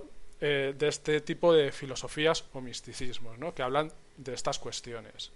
Pero la gente se contenta simplemente con eso, con llegar a una tregua. ¿A una tregua que qué? Pues una tregua que vale, pero las estructuras de poder siguen siendo las mismas. ¿Y no es más interesante el camino que ha hecho Neo? A mí me lo parece muchísimo más. ¿Por qué las máquinas y los humanos no se dejan de tantas estructuras, de tanto poder y, y por sí mismas inician el camino de la liberación, el camino de la trascendencia? Y yo creo que eso es una de las cuestiones eh, importantes de esta película, que nos muestra el camino de la liberación de un hombre que libera a unos humanos que se creen liberados simplemente por el hecho de que han concluido una guerra sin darse cuenta de que las estructuras de poder y los mismos problemas siguen existiendo con una pequeña actualización de software y nada más, ¿no? Y creo que he hablado mucho, entonces eh, lo voy a dejar aquí porque prefiero que vayamos así hablando tranquilamente. Tengo más cosas que hablar, pero creo que las puedo dejar para después. Muy bien, muy bien, Josep. Eh, has introducido un montón de cuestiones y tremendamente interesante lo de eh, se acaba la guerra, pero se mantienen las estructuras de poder. Por cierto, un, un tema bastante tratado en, análisis políticos a partir del siglo XX. Y aquí cito, por ejemplo, a, a Foucault, que precisamente hablaba de ese poder que administra la vida y, y, que puede desarrollarse y mantenerse tanto en la guerra como en, como en la paz y que esto es una de las cosas más curiosas de los dispositivos de, de poder moderno. También, como decía Clausewitz, al final eh, la guerra es una extensión de la, de la política. Salva, a, ti todo esto, ¿tú querrías seguir hilo, puntualizarlo o, querrías bajar a estas cosas más específicas de las que hablabas antes? Por supuesto, tienes libertad para hacer las dos cosas. Sí, a ver si acabo bajando alguna, algún detallito que siempre me gusta, pero Mm, a ver, muy interesante algunas cosas que has dicho. Yo, yo voy a recapitular un poco. También yo voy a apuntar lo que considero esencial. Estamos, yo creo que fundamentalmente de acuerdo. Aunque habéis aportado cosas muy, muy, muy interesantes que a lo mejor yo no había, no había pensado, ¿no? Mm, a mí, yo insisto en una idea. Eh, para mí Matrix, y quizá incluso toda la película, es como la, como la metáfora o la alegoría de, del camino espiritual. Y un camino espiritual que de hecho es una, una cuestión prenda a lo largo de la, historia de la humanidad, que la religión ha tematizado de formas distintas y no siempre solo la, religión. ¿no? Desde ese punto de vista, cuando antes Josep estaba diciendo que la probabilidad de ser el elegido es muy baja, yo lo entendería de otro modo, teniendo en cuenta que el Matrix es una alegoría de la realidad interior, de uno mismo, en este caso sería Neo. Eh, pero Neo, digamos, es que ya el hecho de que haya personajes es una forma de, de, hacer una alegoría del mundo interior que llevamos todos los seres humanos por, por, por, por, naturaleza, ¿no? Yo lo entiendo que yo entiendo que esa mínima probabilidad que en la película parece que haya de que uno sea el elegido, yo lo que entiendo que en realidad eso es la forma simbólica de decir que todos tenemos esa pequeñísima puerta de oportunidad que es pequeña, pero que está ahí para todos. Y que la puedes llevar hasta determinado punto, te puedes quedar ahí o puedes ir más allá. Y que eso va a, va a depender siempre de tus elecciones. Neo se podría haber quedado en el atrape de la figura del elegido, que era una medida de control. Y que, digamos, en cierto modo no, trasciende, no trascendía Matrix, sino que propiciaba reiniciarlo y eso en última instancia eh, lo que significaría es que no ha sido capaz de trascender su ego, es decir, la autoimagen de sí misma, de sí mismo, que te has producido gracias al mundo en el que tú vives, es decir, tu, mat tu matriz. Tu matriz es una realidad medioambiental en la cual se te dan una respuesta, unos estímulos de respuesta con los que tú te confrontas y que te permiten hacerte una autoimagen de ti mismo precisamente porque hay unos límites con los cuales tú tienes que jugar. Y que en el choque con esos límites tú te conformas una identidad. Límites de todo tipo. Entonces yo aquí lo veo como una alegoría. Esa probabilidad es pequeña, pero está siempre ahí para todos y en todo momento. Matrix lo que nos está, digamos, narrando de una forma alegórica es el viaje posible que cualquiera de nosotros puede hacer a través de esa pequeñísima puerta de oportunidad. Y los distintos estadios a los que, a los que tú puedes llegar. Eh, Matrix llega a explicar, o sea, la, trilogía te llega a explicar hasta el final de todo, pero hay estadios intermedios, ¿no? Quedarte en el elegido, quedarte en el iluminado, otra, o sea, quedarte en la mediocridad, puedo decirlo así, que también es una elección, y creo que también respetable, pero esto ya sería irnos un poco de la película. La, decisión de ser un elegido, que no deja de ser un poco egocéntrico, ¿eh? es decir, yo ah, me meto por esa pequeñita puerta de oportunidad porque entiendo que yo soy especial, eso acrecienta tu ego y por eso generas una sombra, una sombra más significativa de lo normal, y ahí te aparece Smith. Puedes, puedes ir más allá y pasar a la figura del iluminado, con lo cual tienes unos poderes acrecentados porque entiendes la realidad desde un punto de vista superior al de la media y tu sombra se sigue acrecentando. Y puedes llegar al punto en que eso se haya tensionado de tal modo que llegues al conflicto extremo que plantea la tercera película y ahí trasciendas por precisamente lo que ha dicho antes muy bien eh, Luis, eh, trasciendas mediante un, mediante un movimiento de integración. De integración donde tú aceptas esa sombra de ti mismo, de la cual has estado negando porque tu movimiento de iluminación o sea, tu movimiento de segundo elegido, de ser un iluminado, va, va todo desde el intentar huir de, la mediocridad, es decir, de lo que viene siendo, ¿vale? Yo quiero ser otra cosa, quiero ser más, quiero ser más, tengo, quiero tener más conocimiento, ser más sabio, tener más poder, tener más luz, tener más amor. ¿Por qué un, una individualidad en, un momento, en, el, universo que nos presenta Matrix y por tanto la realidad humana? ¿no? ¿Por qué en un momento dado alguien decide una conciencia, una voluntad libre, decide seguir el camino de, en primer lugar, sentirse el elegido, que es una decisión. Recordaros en la primera película la, el oráculo que le dice, es que lo tienes que decidir tú, ¿verdad? Es una decisión que tú tienes que tomar. Y luego Neo la toma, vale, soy el elegido, lo asumo, quiero asumirme como elegido. Y eso inicia un camino, digamos, ascendente, por decirlo así.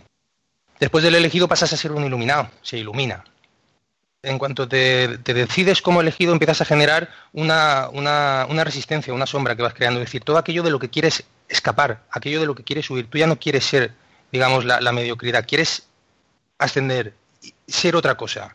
Entonces, en ese ser otra cosa hay una negación de lo que tú eres y ya no quieres ser o quieres eh, transformarte, ¿verdad? Y en esa negación vamos, se genera una sombra.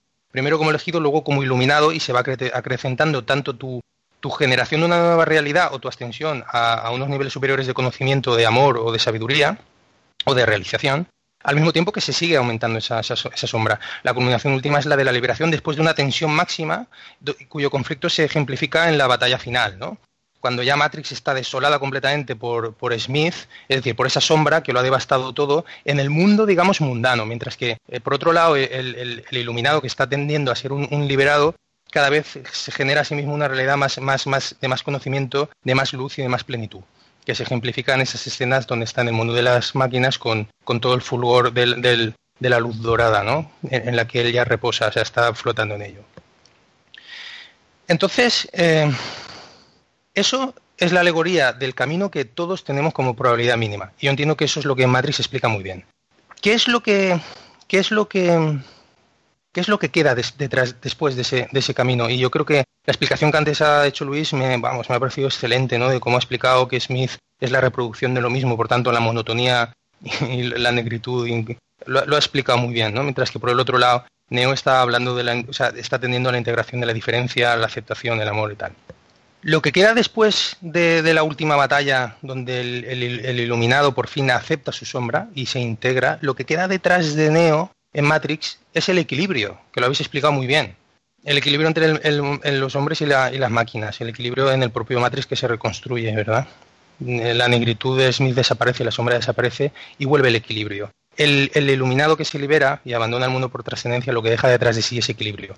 Si entendemos que Matrix era todo el rato la alegoría de la realidad interior, hemos partido de una realidad inicial en la primera película, digamos, mediocre, mundana, que se ha ido, digamos, tensionando por conflictos de una individualidad que pugna por el conocimiento y alcanzar la luz, al tiempo que está generando una sombra cada vez más por el rechazo que él experimenta como cosa consustancial al propio, movimiento de querer dejar de ser lo que uno es y llegar a alcanzar a ser otra cosa, y al final se culmina en una integración.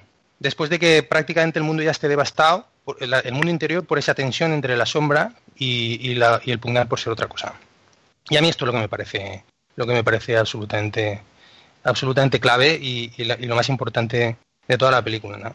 Bien, eh, algunos, algunas cuestiones concretas que, quería apuntar, algún, pues a lo mejor a nivel de... pero que están interesantes, ¿no? Siempre me gusta buscar los fallos en las películas, ya lo sabéis, y en esta tercera película hay un fallo absolutamente tremendo, absolutamente tremendo, que es cuando Matrix al principio, perdón, cuando Neo al principio de la película está en la nave eh, desmayado y entra en el limbo, eh, conecta con el limbo sin necesidad de estar conectado a Matrix, él está en, la enfermería, tumbado al lado de Bale, ¿no? Que ya está posesionado por Smith, pero los demás no lo saben. Él ahí está en el, mundo del ferroviario. Cuando lo rescatan, está en Matrix. Pero cuando está, ¿os acordáis? Va Trinity a por él después de la mm, cabra esta de que van a rescatarlo y tal, que ahora me meten en eso, y entonces se lo llevan a Matrix. Y cuando está dentro de Matrix, eh, Morfeo está en contacto con, un operador de la nave, que está fuera de Matrix, y le dice, ¿detectáis a Neo? Y dice, no, no, no lo detectamos, y estaba al lado suyo en el coche Matrix. Cuando, eh, ¿cómo es? No me acuerdo qué vicisitudes pasan, pero hay un momento en que de repente están todos en la nave y aparece una escena en la cual está Neo conectado a la Matrix y lo desconectan. Y cuando lo desconectan de la Matrix, entonces él despierta y dices, pero tío, que tú para entrar a Matrix no ha, no ha sido necesario conectarte. Él no estaba conectado. ¿Vale? O sea, ese es un error absolutamente garrafal de guion que no sé cómo se les ha colado. Luego también hay otra cosa, es decir, que ahí tendrían que haber encontrado otra solución para volver a la realidad, no sé cuál, pues coño, simplemente que abre los ojos y despierta y ya está, ¿no? Si ha podido entrar en Matrix sin estar conectado, tendrá que salir, sin necesidad de que tú hagas una imagen en la cual le quitas el, conector por el que se te mete por el cuello, ¿no? Eso es un error garrafal. Luego, eh, también simplemente notar que a mí me hace mucha gracia el cómo en la película Matrix, eh, o sea, al principio de, esta tercera película, resuelven el conflicto con, con Merovingio. O sea, muy poco plausible. Simplemente cuando entran ahí en el antro de la discoteca y con las pistolas y Merovingio les dice, no, no, bajar las armas y os aseguro que saldréis de aquí con vida. Venga, tío, que eso en el mundo real no pasa, colega. Quiero decir, el malo de la película, si tú te has desarmado, te pega dos tiros y acaba con el problema y se olvida de todo. Pero bueno, bien, suben arriba, se ponen a hablar, hay también ahí un movimiento de empiezan a pelear, ya ves tú, nadie dispara, qué cosa más curiosa, y, de repente cambia la situación de modo que cae la, pistola y encañona Trinity a Merovingio así en la cabeza, ¿no? Y, tío, y nadie dispara, que también dices, bueno, vale, de acuerdo. Y cuando lo tienen encañonado, le hacen sellar un acuerdo por el cual le, entregan a... O sea, ya está, o sea, no te pego un tiro y no te mato, a cambio de que tú me, entregues, me entregues a Neo. Y tío, y Merovingio cumple su palabra. Que dices, pero que, pero esto cómo es, decir. En Matrix, o sea, en esta película a mí me ha sorprendido muchísimo dos cosas. Una, que resulta que Merovingio, a pesar de ser un demonio eh, absolutamente infame, resulta que tiene palabra. Ya ves tú la honestidad que de repente tiene el demonio este, la cumple. A pesar de ir contra sus propios intereses, porque liberar a Neo va contra sus absolutos intereses. O sea, con lo cual es una estupidez asumir que un tipo maligno como él va a cumplir con su palabra, bajo amenaza. Esa es una cosa que no es plausible. Y luego, por otro lado, el asumir que las máquinas también tienen palabra. Es decir, al final, no sé si se acuerda, dice, ¿vais a cumplir tu palabra? Le dice la, oráculo al, arquitecto en una de las últimas escenas, y el arquitecto le dice, ¿quién me tomas? ¿Por quién me tomas? Por humano. Como diciendo, tío, yo no soy humano, yo mantengo mi palabra. Y dices, hostia mierda, ¿de dónde sale esta integridad moral de las máquinas? o sea, a mí eso me ha chocado muchísimo, yo creo que es falto de plausibilidad. Pero bueno, en cualquier caso, la honestidad del arquitecto entendemos que yo lo aceptaría como una licencia para que te cuadre la historia, porque al fin y al cabo es una alegoría, pero la de Merovingio a mí me chirría demasiado. Y luego, bueno, a lo mejor algún detallito que si no encuentro cuestión de 5 segundos, pues pasaremos a otra cosa, ¿no? Pero bueno, no lo encuentro. Así que nada más, Luis. Muy bien, muy bien, Salva. Bueno, la verdad es que han sido unas intervenciones bastante bastante profundas eh, y, llenas de, contenido. Yo no sé si preferiríais pasar ya directamente a, conclusiones o alguien quiere hacer una intervención más concreta. Sí, yo una que se me ha olvidado, y no es lo que antes se me ha olvidado, pero una, un pequeñito detalle que creo que se me ha olvidado en, mi intervención. Y es referido a, precisamente a la intervención que me ha fascinado tuya, Luis, de cómo has explicado el por qué Smith se reproduce a sí mismo y cómo eso es la muestra, digamos, de, la, de la, negatividad, por decirlo de algún modo. Y es que, claro, y creo que ya lo he dicho, pero quiero incidir en ello, Smith crece tanto y se reproduce casi de forma industrial y como si fuera una plaga, en la medida precisamente en que Neo cada vez más eh, crece en luz y se aproxima a la liberación. Precisamente, yo ahora lo traduzco en el lenguaje de, que yo he introducido de la noción de la sombra, precisamente porque cuanto más grande te haces tú, la sombra te persigue. Tanto más grande es esa sombra y por tanto más te persigue. Y por eso, en la segunda película, Smith cada vez se va multiplicando cada vez, cada vez, cada vez, cada vez más. En la tercera película no solo se multiplica cada vez, cada vez, cada vez, cada vez más, sino que además incluso sale de Matrix y sale a la realidad a través de Bale, ¿no? Es como, me da igual donde vayas, que tu, tu sombra te va a perseguir, ¿sabes? Te va a perseguir hasta los confines del, del mundo, por mucho que tú huyas, porque es tu sombra. Y como tu sombra es tan grande, pues tan grande como pues es tan grande porque tan grande es la luz que tú estás intentando y generar y que cada vez estás digamos realizando más ¿no? y nada decir eso porque me parece un, detalle interesante sí no de hecho en efecto si te fijas la ambos mueren a la vez entonces es, curioso es también como no parecen estar coimplicados en la vida sino también en su propia muerte que la que la acaban de compartir aunque Neo trascendiendo a otra realidad em, yo, yo, yo sí que me gustaría incidir, ¿no? porque casi siempre dentro de Matrix, como está tan, es tan rica filosóficamente, me ha gustado siempre eh, introducir cerca del final del programa alguna cuestión, alguna cuestión filosófica. Y, y es recogiendo un poco lo que he dicho anteriormente sobre Foucault, porque eh, Foucault, si, bueno, sé, sé, bastante bien que vosotros dos, tanto Saba como Josep, lo, lo, habéis leído en bastante profundidad. Foucault precisamente teoría que hace que, que antes de la modernidad existía un poder que él llama el poder soberano, que él lo ve sobre todo en los señores feudales, que es un poder sobre eh, la vida y la muerte. El poder del señor feudal es que como tiene ejército, tiene castillo, puede decidir si tú vives o si tú mueres. Y, y en cierta manera el, ese poder precisamente se, se ejerce eh, porque eres el poseedor de esa muerte, porque eres el poseedor de que se le puede acabar la vida a alguien. Claro, en la modernidad se pasamos a un poder distinto, que es el de la administración de la vida, cuyo límite precisamente es la muerte, porque a partir de la muerte ya no puedes seguir disciplinando tu cuerpo para que formes parte de la reproducción de una constante estructura de, de poder. Y precisamente ese es el poder que, que después, entrelazado con el mundo industrial, también con el capitalismo, pero también con regímenes comunistas, que es el llamado de los dispositivos, los dispositivos de poder, como pueden ser pues la escuela, la cárcel, el taller, la fábrica, que al final lo que buscan es constantemente disciplinar nuestros cuerpos para que nutramos de energía, nutramos de movimiento una maquinaria. De hecho, eh, los campos en los cuales extraen energía los cuerpos es una metáfora eh, bastante increíble de, de, esa descripción que hace Foucault sobre el mundo moderno, porque son cuerpos tan disciplinados que ya están en la pura quietud y que simplemente ya lo único que hace falta es disciplinarlos a través de impresiones sensibles que son lanzadas a su mente, que es la Matrix. O sea, parece que es el sistema perfecto porque ya el cuerpo está totalmente quieto para que tú intervengas y saques de él lo, simplemente lo, necesario, que es esa, esa energía. Y es curioso porque al final es cierto, se consigue la paz, en principio los humanos alcanzan, gracias a esa paz, gracias al sacrificio de Neo, un mejor estatus, ahora podrán escoger si quieren formar parte de la máquina o no, pero las estructuras de poder subyacentes en gran parte continúan.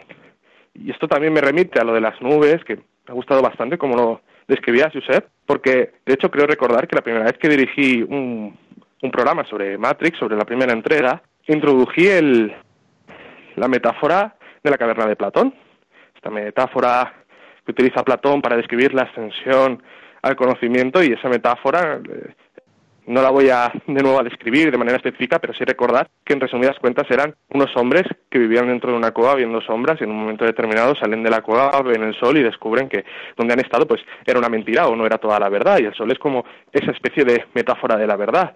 Recordemos que Platón cuando cuando hace esta alegoría de que de, de, intentar generar un conocimiento sabio, certero, que sepa separar la verdad de la opinión, no solo está haciendo una filosofía de corte naturalista, no solo está diciendo tenemos que dedicarnos a la ciencia y, no a las supersticiones o a los mitos, no, no, no.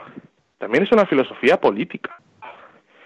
Porque Platón, precisamente en su época, eh, lo que estaba viendo era la ascensión de... Esto tiene, es cierto que tiene cierto toque un poco clasista en, en Platón, pero estaba viendo a la ascensión de una nueva unas nuevas ramificaciones de filósofos intelectuales, pero sobre todo de juristas, que vendían sus servicios a agentes del pueblo llano, y por tanto el pueblo llano, mediante esa educación, podía acceder a puestos superiores. Y él lo que decía es que lo que estaban enseñando esos juristas no era la verdad, sino cómo desarrollar interpretaciones y retórica para convencer a otros de lo que era la verdad, digamos, para perpetuar distintos sistemas de poder que además estaban poniendo en peligro el, mundo clasista en el que había vivido la Atenas de aquel tiempo. Uno de sus mayores enemigos era precisamente el Protágoras, que es un filósofo que si lo leéis, pues eh, trata bastante sobre eh, estas cuestiones, sobre la interpretación, en vez de esa verdad monolítica y fija de la que propugnaba Platón. Y en la película de Matrix es interesante porque precisamente ver ese sol es un recordatorio de que todo lo que está pasando por debajo de las nubes es una reproducción de unos sistemas de poder que en efecto no es lo único que hay en el mundo y que además tú trasciendes cuando ves que eso, pues mira, es una manifestación en la que se ha dado en un momento determinado la reproducción de la vida y todas las relaciones concretas que la componen, pero hay mucho más, no es ese recordatorio de la verdad es mucho más amplia que las sombras contra las que nos enfrentamos. Y aquí incluso incluiría la sombra de, de Smith. Eh, simplemente quería introducir esto porque final también me parece interesante y creo que ahí sí que abre una noción de crítica bastante fuerte porque es también cierto que en el mito del héroe, utilizado por Hollywood, cuando se acaba la guerra parece que se acaba la amenaza, pero en Matrix no. En Matrix, con que simplemente lo pienses un poco, se ha acabado esa guerra, pero la amenaza latente a otro conflicto está ahí, porque los sistemas de poder subyacentes no se han modificado en esencia, solo de manera aparente para conseguir un equilibrio. A lo mejor es algo a lo que estamos condenados, simplemente por los sistemas modernos de distribución del poder. Es una cuestión que, de hecho, yo creo que nos daría para, para otro podcast.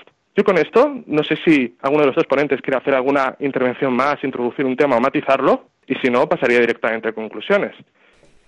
Eh, sí, yo la verdad que tengo muchas cosas que decir, la verdad, pero puedo intentar sintetizar.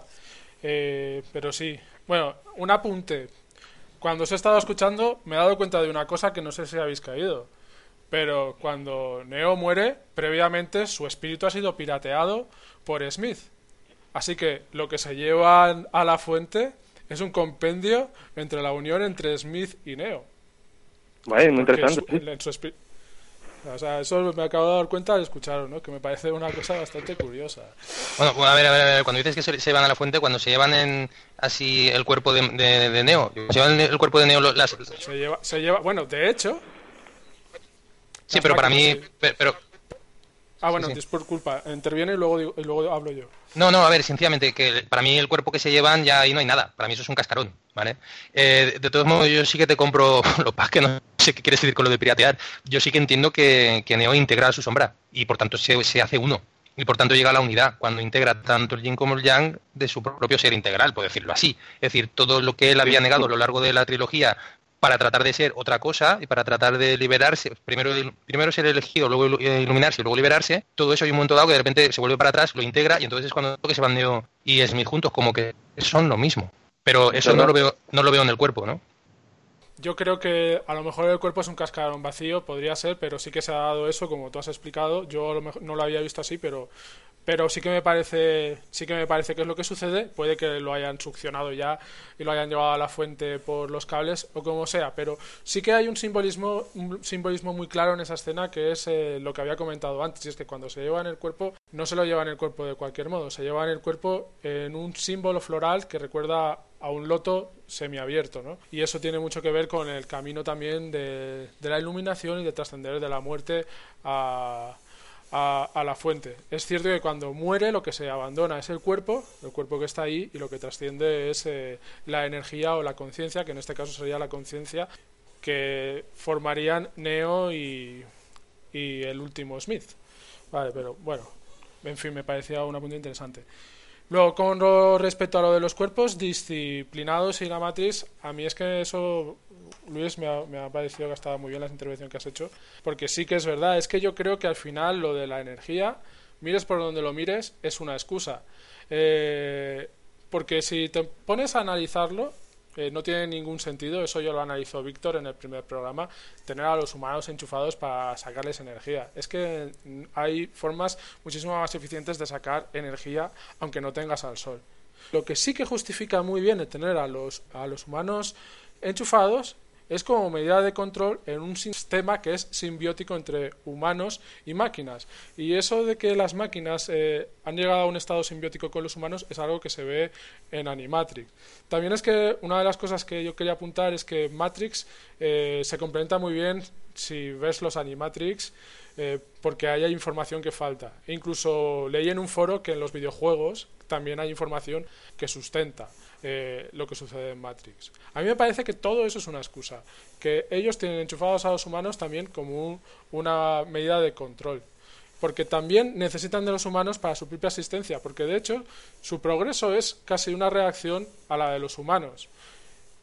Someter a los humanos es una consecuencia de una guerra que inicia a los humanos contra ellas. Ellas podrían haberlos eliminados, pero no los eliminan. Porque en el fondo los humanos pues parece que pueden tener algo que las máquinas necesitan, aunque sean esas pulsiones, aunque sea eh, el libre albedrío. Cuestiones que sí que parece que al final en la Matrix ellos sí que dominan. Pero el control siempre existe ahí. Es una medida de control. Y a mí esto sí que me parece muy interesante, que sí que creo que es una de las cosas de las que hablan las Wachowskis. Conectando con lo de Sensei, porque sí que quería hablar de eso también, a mí Sense8, me, esa serie me encanta, porque además eh, trata sobre una de las cosas que, yo estudio. Lo que pasa es que ellos lo han llevado a, la ciencia ficción es muy exagerado y pero a mí me parece fascinante, ¿no? Que es la conexión entre las personas. La conexión es una cuestión que sucede a lo largo de la historia. Es que los humanos siempre estamos con, estado conectados de manera gregaria a grupos. Primero éramos grupos pequeños, entre 25 y 30 individuos, se cree, eh, por lo menos por los primeros registros fósiles que hay, y eso fue pues evolucionando a pueblos, civilizaciones y hasta lo que tenemos ahora, ¿no? que estamos todos hiperconectados con Internet, etc. Pero la conexión es una facultad que tenemos los humanos. Pero el hecho de que nosotros tengamos una cualidad para conectar y que estemos conectados no significa eh, necesariamente que actuemos en comunidad.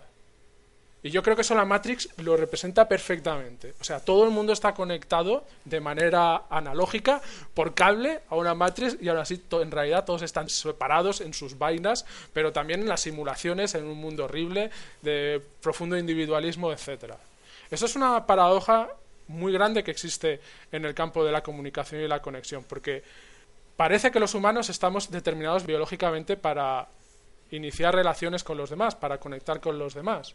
Pero a través de esos mismos mecanismos de conexión se nos pueden eh, conectar a ideas que nos separen. A ver si me explico. El fútbol es un mecanismo de conexión brutal que hace que las personas conecten en torno de la idea de su equipo, de que tiene que ganar su equipo y que su equipo es lo mejor, pero al mismo tiempo le separa de los rivales que a su vez están ejerciendo ese mecanismo de conexión. Esto sucede en muchos ámbitos de la vida. Conectamos a través de la espiritualidad, pero nos separamos a través de las religiones. Porque al final nosotros sentimos seguridad si con quien conectamos piensa como nosotros. Así que si nos dan algo que sea fácil para el que podamos conectar, entonces nosotros podemos ejercer ese, ese condicionamiento biológico que nos hace ser gregarios, pero a veces nos pueden conectar a ideas que nos hagan ser racistas, que nos hagan ser xenófobos, que nos hagan sentir miedo incluso a la propia conexión, ¿no? Y esa es una de las grandes paradojas de esta de, la cualidad de la conexión en, los humanos, ¿no? Y Matrix eso lo ejemplifica de manera brutal. O sea, es como aquí lo tienes analógico, ¿no? Y en la serie de Sensei también esa serie me encanta, precisamente porque esa conexión lo que nos da como resultado es una sociedad humana que es superior a la que nosotros conocemos, en la que todos sus miembros están conectados, pero no son copias como Smith. No son copias como los sistemas autoritarios, sino que cada uno tiene su personalidad y cada uno tiene algo que aportar al grupo. Y ninguno es superior al otro. O sea, es diferente a la subordinación que existe en la Matrix a nivel de estructuras y que existe en nuestros sistemas políticos. Por tanto, las hermanas Wachowski están hablando de algo que a mí me simpatiza de una manera soberbia, porque siempre que estamos hablando de sistemas igualitarios, enseguida hay quien señala que eso es comunismo, autoritarismo, etcétera y cual. Y enseguida pues te hablan del individualismo del capitalismo, que es lo que trae la felicidad, etcétera. Bueno, en fin, todas estas cosas que no voy a hablar aquí ahora, ¿no? Pero es que en realidad, y esto ya lo hablamos también en uno de los programas de Interstellar, la conexión no significa el hacer que todo el mundo sea igual. No, no, no. La conexión significa que yo me conecto con las ideas distintas de otra persona, las comparto, me pueden influenciar y cuanto más amplia es mi red y cuanto más pensamientos distintos integra, más rica es, más eh, capacidades tengo de ser libre y más capacidades tengo de defenderme. El problema es cuando te individualizan totalmente o cuando te convierten en un eslabón de, una, de la misma cadena. Pero hay un camino que es justamente el del medio y que es el que no se quiere tomar, que es el precisamente el desde la conexión, respetar las personalidades y los criterios y las ideas de las personas para formar una intelectualidad total, una, una conciencia total que podría ejemplificarse en esa fuente que está en la Matrix. ¿no? Se podría ejemplificar en esa conciencia universal de la que habla el hinduismo y el budismo. Desprenderte de todas las estructuras, de todo lo material, de toda la opresión, para abrazar la intelectualidad, para abrazar la espiritualidad, para abrazarnos como hermanos desde nuestras propias diferencias, para trascender y, y hacer una metamorfosis a individuos mejores o espíritus mejores, porque la palabra individuo no me gusta y creo que no viene al caso. Entonces yo creo que las Wachowski cuando empezaron a trabajar en la Matrix eh, recogieron una serie de pensamientos y filosofías que se han materializado en Sense8 y me encantaría hablar con ellas porque es que me, porque es que me encantaría eh, corroborar o que me dijeran si estoy equivocado o lo que fuera porque sí que me parece que el camino que han empleado en el mundo eh, de la ficción a este respecto es maravilloso porque ofrece respuestas eh, que desde luego ahora mismo desde la política aunque se dan tibiamente no se quieren abordar porque se prefiere la figura del líder se prefiere los mecanismos autoritarios y se prefiere que las personas estén separadas. Eso sí, conectadas siempre a través de los grandes medios a unas simples ideas que además los oprimen. Por eso yo creo que la Matrix también está ahí a ese respecto. ¿Y cuál es el problema también? Pues nuestra propia mitología, y de eso ya hablé en la primera película. Y por eso creo que las hermanas Wachowski también utilizan a Neo y su camino del héroe para ejemplificar el problema de nuestras creencias, el problema del camino del héroe que está impreso en nuestra mitología en gran medida y a lo largo de toda la historia. Y es que Neo es un ser ejemplar, es un héroe, es un místico, logra el camino de la iluminación. Pero a nosotros se nos enseña a que alabemos a estos seres, a estos místicos, y no eh, abramos nuestra pequeña puerta de oportunidad, como ha explicado Salva. Pero esa puerta efectivamente la tenemos todos y yo también creo que en Matrix también la tienen todos en una pequeña medida. No, nosotros tenemos que esperar que venga alguien a salvarnos, un gran líder, porque porque es así como sucede en las mitologías. Son seres que tienen grandes poderes, que se enfrentan a grandes malos, a grandes males y tienen grandes capacidades, tienen dones divinos. Entonces, esa misma figura, ¿sabes? También se utiliza un poco como para anestesiar a las sociedades y para que no eh, tomen las propias rendas de su destino y se hagan su propio camino de la liberación y todavía mejor, un camino de la liberación en conjunto con otros, incluso con aquellos que piensan distinto a ti.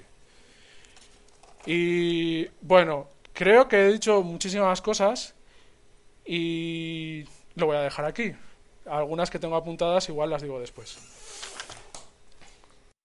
Hostia, eh, tremendamente interesante el debate que has abierto, yo sé, muy político. Ya, eso creo que, Salva, tú tendrás cosas que decir porque, bueno, tú como alguien que formó parte, por ejemplo, de, del 15M, seguramente habrás tenido vivencias como estas, no solo cuando estás viendo la película de Matrix, sino en tu vida real. No sé si quieres contestar por este camino o por otro.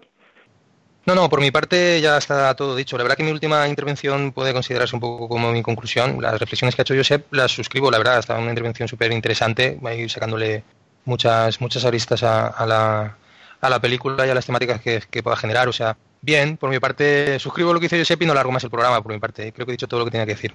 Luis. Muy bien, pues eh, yo, yo, yo sí que voy a decir algo, aunque sea alargar un poco el programa, porque la verdad la última intervención me, me, me, ha encantado bastante por la línea en la, en la que iba. Eh, yo voy a matizar un poco ciertas cuestiones. Eh, es cierto que, que, en el mundo parece que, que, estamos más interconectados que nunca, pero a veces estamos más separados. Eh, yo esto creo que también refiere en gran parte con, la concepción de poder que Foucault atribuía a la modernidad. De hecho, tenía un nombre específico que se llamaba la, la, biopolítica, que es precisamente esos dispositivos de poder que tú utilizas para regular la vida. Y precisamente esta se basa en ser capaz de regular muchos cuerpos, pero a la vez separarlos. Que sean como átomos separados y aislados de un mismo conjunto, o como engranajes de una máquina. Capaces de trabajar de manera coordinada en pos de la productividad o en pos de la guerra o incluso en pos de la producción de conocimiento, pero que no sean capaces de generar esas conexiones emocionales o dialogantes con las que no se tiene que compartir todo el fondo, que precisamente refieren a la idea de comunidad, como la comunidad que desarrollan eh, de manera ya más exagerada y en el terreno de la ciencia ficción los, los protagonistas de la serie Sense8, planteada por las Wachowski. Yo, claro, creo que ahí se, a veces se confunden, y no lo digo por ti, yo creo que la descripción ha sido muy adecuada, sino lo digo muchas veces eh, a un nivel más, eh, más amplio, a veces se confunde los términos comunidad con masa, ¿no? O sea, yo creo que precisamente lo que vemos en la modernidad es el surgimiento de las masas, es decir, eh, individuos que están más aislados que nunca, pero son capaces de eh, trabajar de manera masificada. Y esto lo voy a relatar con una metáfora, eh, uno de los dispositivos de poder del que precisamente habla Foucault, la escuela. En la escuela, por ejemplo, todos estamos separados en pupitre todos en principio compartimos un espacio mismo físico, pero que en realidad está preparado también para aislarnos. Porque si te fijas, compartimos un pupitre, se nos hace cada uno un examen individual, tenemos un seguimiento también individual. Al final, compartir el mismo espacio precisamente tiene que ver con que eh, el que está disciplinando, el que tiene el rol de mayor poder en la sala, como es el profesor, puede acceder rápidamente a cualquier alumno somos masa, somos grupo, pero no somos comunidad. Cada uno somos evaluados, castigados o premiados de manera individual. Eh, y este modelo de escuela en realidad se retrotrae a una de las figuras más famosas de la teoría de la biopolítica de Foucault, que es el panóptico. El, panóptico, precisamente, es una figura desarrollada por el eh, arquitecto Bentham, eh, que es una cárcel perfecta, donde hay un, un centro, una torre central, en la cual, pues, eh, eh, con distintas técnicas se puede hacer que el guarda, que está en ese lugar central, con una eh, superficie superior de corte circular, pueda ver todo lo que ocurre alrededor suyo a 360 grados, pero a él no se le pueda ver. Por ejemplo, en algunas cárceles se puede hacer con un cristal reflectante. ¿Y qué hay en círculo alrededor de esa torre central? Las celdas de los presos. De modo que un montón de presidiarios comparten un mismo espacio, que es la cárcel, pero cada uno está separado en una celda. Y lo más curioso es que aunque todos comparten ese mismo espacio, los presidiarios están separados por un muro.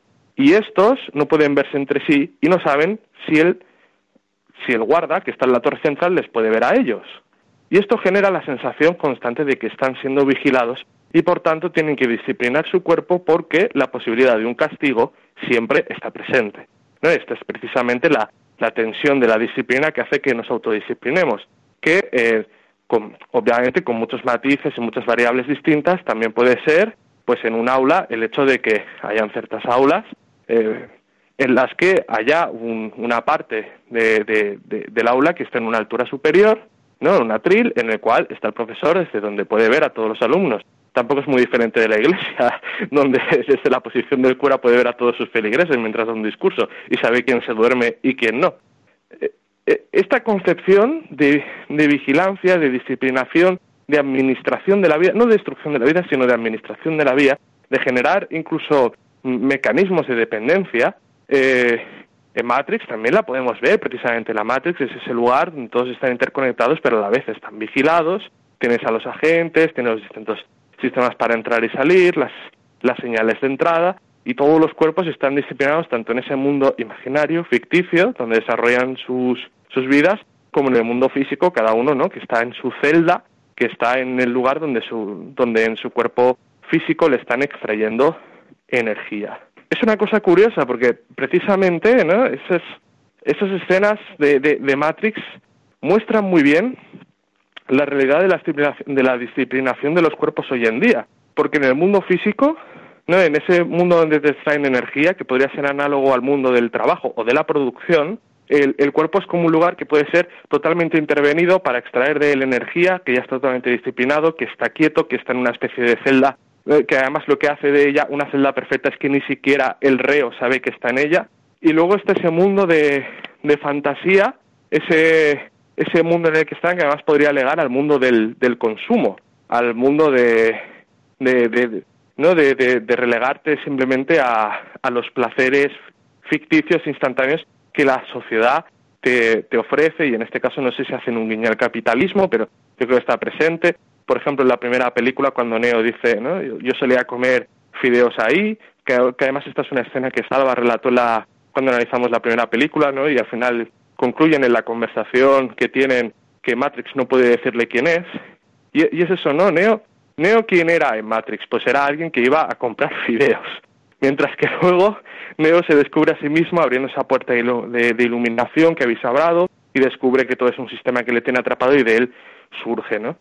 Y es bastante curioso porque esa masa, esa sociedad masa que se desarrolla perfectamente en Matrix, entra en colisión con el tipo de sociabilidad que, por ejemplo, se da en, en los liberados de Sion. O sea, la de Licaneser, donde está Morfeo, donde todos tienen un nombre, donde todos los miembros tienen una historia, comparten unas ideas, otras más, otras menos, es una comunidad, donde todos se tienen que entender. A su vez, eh, las reuniones entre todos los liberados que entran y salen de Matrix, cada uno con sus naves, sus distintas tripulaciones, también conforman una comunidad que se tienen que entender. Y después todo esto está englobado en una comunidad más grande, que es eh, Sion, donde precisamente, y yo no creo que esto sea una cuestión secundaria, el sistema de gobierno hay un consejo que es plural, con gente de, de, de, distintas características fenotípicas y de distintos géneros y seguramente con distintas creencias. De hecho, también juegan a que hayan distintas religiones, ¿no? Porque Morfeo representa un credo, que no es el que siguen todos. Y en esa asamblea, sí, obviamente el Consejo tiene más poder, pero también traen a todos los tripulantes de los liberados, estos pueden opinar, pueden ofrecerse voluntariamente para ciertas misiones. Hay como una capacidad de interacción que es abierta. La gente está obligada a entenderse. Es una comunidad, lo que no significa que tengan que compartir una visión única. Yo creo que aquí también las figuras de Neo y su sombra de Smith representan lo que puede ser una atrofia o profundización de los distintos mundos o dinámicas que están representando. Eh, la, la, atrofia de la sociedad masa, ¿cuál es? El totalitarismo, que con sus grandes medios de comunicación, que con sus grandes estructuras de poder, no solo simbólicas, sino también espaciales, son capaces de distribuir muchos cuerpos y castigar a aquellos que no piensen igual, aquellos, digamos, que no tengan esa doctrina única que se intenta impartir y cuya metáfora absoluta es que todos sean el mismo, ¿no? Un poco como en el en totalitarismos que hemos vivido donde parece que el único rostro que existía era el del líder, ¿no? Y esto desde desde bueno, desde Hitler a también otros totalitarismos de otro carácter. Parece que al final el único ser que existe con rostro en estos totalitarismos siempre es la cara del líder. Luego, en cambio, Neo representa como esa profundización de lo que es construir en comunidad, tener que entenderse, integrar la diferencia, aceptar que pueden creer en ti de distintas maneras, que va a haber uno que crea ciegamente en ti, como puede ser Morfeo, otros que crean porque te han visto, creen en tus capacidades, creen en tus principios, como puede ser Niobe, otros que te creen porque comparten contigo un vínculo sexualizado y afectivo, como puede ser Trinity. Y precisamente yo creo que esto también es una representación de lo que políticamente, y en esto, mira, yo nunca lo había pensado, pero creo que la saga de Matrix eh, ha sido bastante, no ha sabido prever bastante el tablero político. No creo que esa fuera su intención, pero desde luego tiene incluso ciertos toques proféticos de la situación política que hemos atravesado, porque en muchas partes del mundo, cuando tuvimos la crisis financiera, tanto no por la burbuja crediticia que está en Estados Unidos, aquí se juntó con la inmobiliaria, que estaría alrededor de entre 2007 y 2009, eh, asistimos a, de repente, ¿no? por, primera vez en mucho tiempo, una deslegitimación de los poderes clásicos, ¿no? de, de esos banqueros y financieros que en las películas, por ejemplo, como Pretty Woman, aparecen idealizados, controlan al mundo, son hombres seguros de sí mismos, es lo que tiene que ser cada ciudadano, lo que tenemos que aspirar. Esos políticos que siempre luchan por el bien de la patria y la patria es lo mayor que hay todo eso pierde muchísima, ¿no? Pierde muchísima credibilidad y mucha ciudadanía, muchos ciudadanos que viven en propia carne, pues lo que es perder el empleo, incluso poder perder la casa, que te corten la luz, eh, que te reprima la policía pues por manifestarte por todas estas cosas, empiezan a experimentar, no todos obviamente, pero una parte de la población importante comienza a experimentar otras formas de organización que están lejos de ese modelo masificado, de ese modelo que habla Foucault del biopoder, donde sí todos estamos interconectados, pero separados, aislados, como átomos que forman parte de una misma molécula, y empiezan a experimentar eh, comunidades. Eh, bueno, yo, yo, yo mismo tampoco quiero hacer mucha publicidad de esto, pero eh, hace años realicé una, una tesina de máster sobre la plataforma afectados por la hipoteca, y es bastante curioso porque una de las cosas que analicé fueron las dinámicas asamblearias que se dan y, allí descubres pues que mucha gente que llega por primera vez llega muy asustada y, culpabilizada. Se piensan que, el problema que están atravesando es su culpa porque no han sabido gestionarse bien en el mercado y por eso han perdido el trabajo y perderán la casa.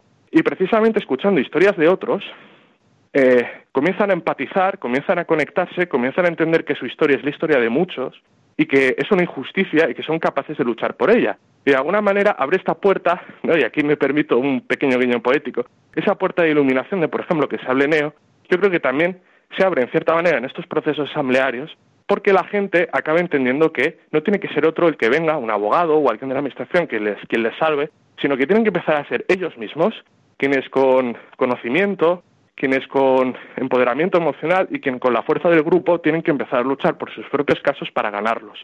Les enseñan, digamos, a hacer lo que eh, toda la educación hasta ese momento les ha enseñado que no hagan, que es precisamente hacer política, pero no solo política en un sentido institucional, sino ser capaces pues de luchar por su propia situación convencidos de que es una injusticia social, ¿no? de convertirse pues pues en neos, no esperar que venga un neo, sino en convertirse en uno para su propia situación. Y esto no, no es único de ese colectivo. Eh, si lees antropología y sociología de los movimientos sociales de los últimos años, descubrirás que hay procesos análogos en una gran cantidad de colectivos y movimientos que han habido. Yo recomiendo a todo esto un libro que se llama 99% de David Graeber, que es uno de los mejores autores que ha explicado en el mundo de la antropología cómo los sistemas de duda son sistemas de disciplinación de los cuerpos.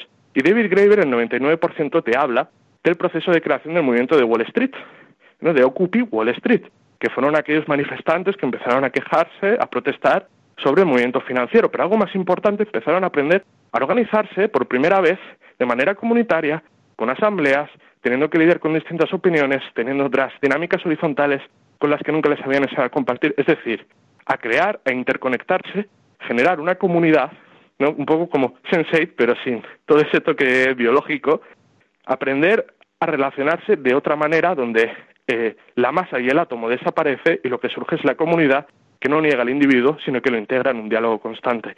Y con esto no me gustaría terminar esta intervención, que soy consciente que me ha alargado un poco, pero creo que merecía la pena, con una filósofa que actualmente pues está cogiendo bastante referencia en el panorama internacional, que es Marina Garcés, que, da bastantes clases en la Universidad de Zaragoza. Ella tiene un libro que se llama Un Mundo Común, que precisamente habla de estas cuestiones, y yo la he recordado mucho en el análisis de este programa, porque ella habla muchas veces de la colisión en, en que cuando hablamos de comunidad o de liberación universal o de interconexión, hay quien concibe todo esto como la unicidad, todos pensar igual, todos dirigirse igual. Ella precisamente habla de que el reto es aprender a integrar esa diferencia, a construir un común que precisamente como es común e integra la diferencia, es cambiante, es constante y a veces su continuidad se puede perder. Y por eso requiere algo diferente a la búsqueda de unicidad que muchas veces se hace mediante la posición, que es precisamente mediante el cuidado. Y no termino leyéndose un pequeño párrafo de, de este libro que es frente a esta concepción totalizadora de la realidad que toma cuerpo hoy en las distintas visiones que se nos ofrecen del mundo globalizado, la idea, la idea de mundo común destituye el poder sobre el objeto mundo.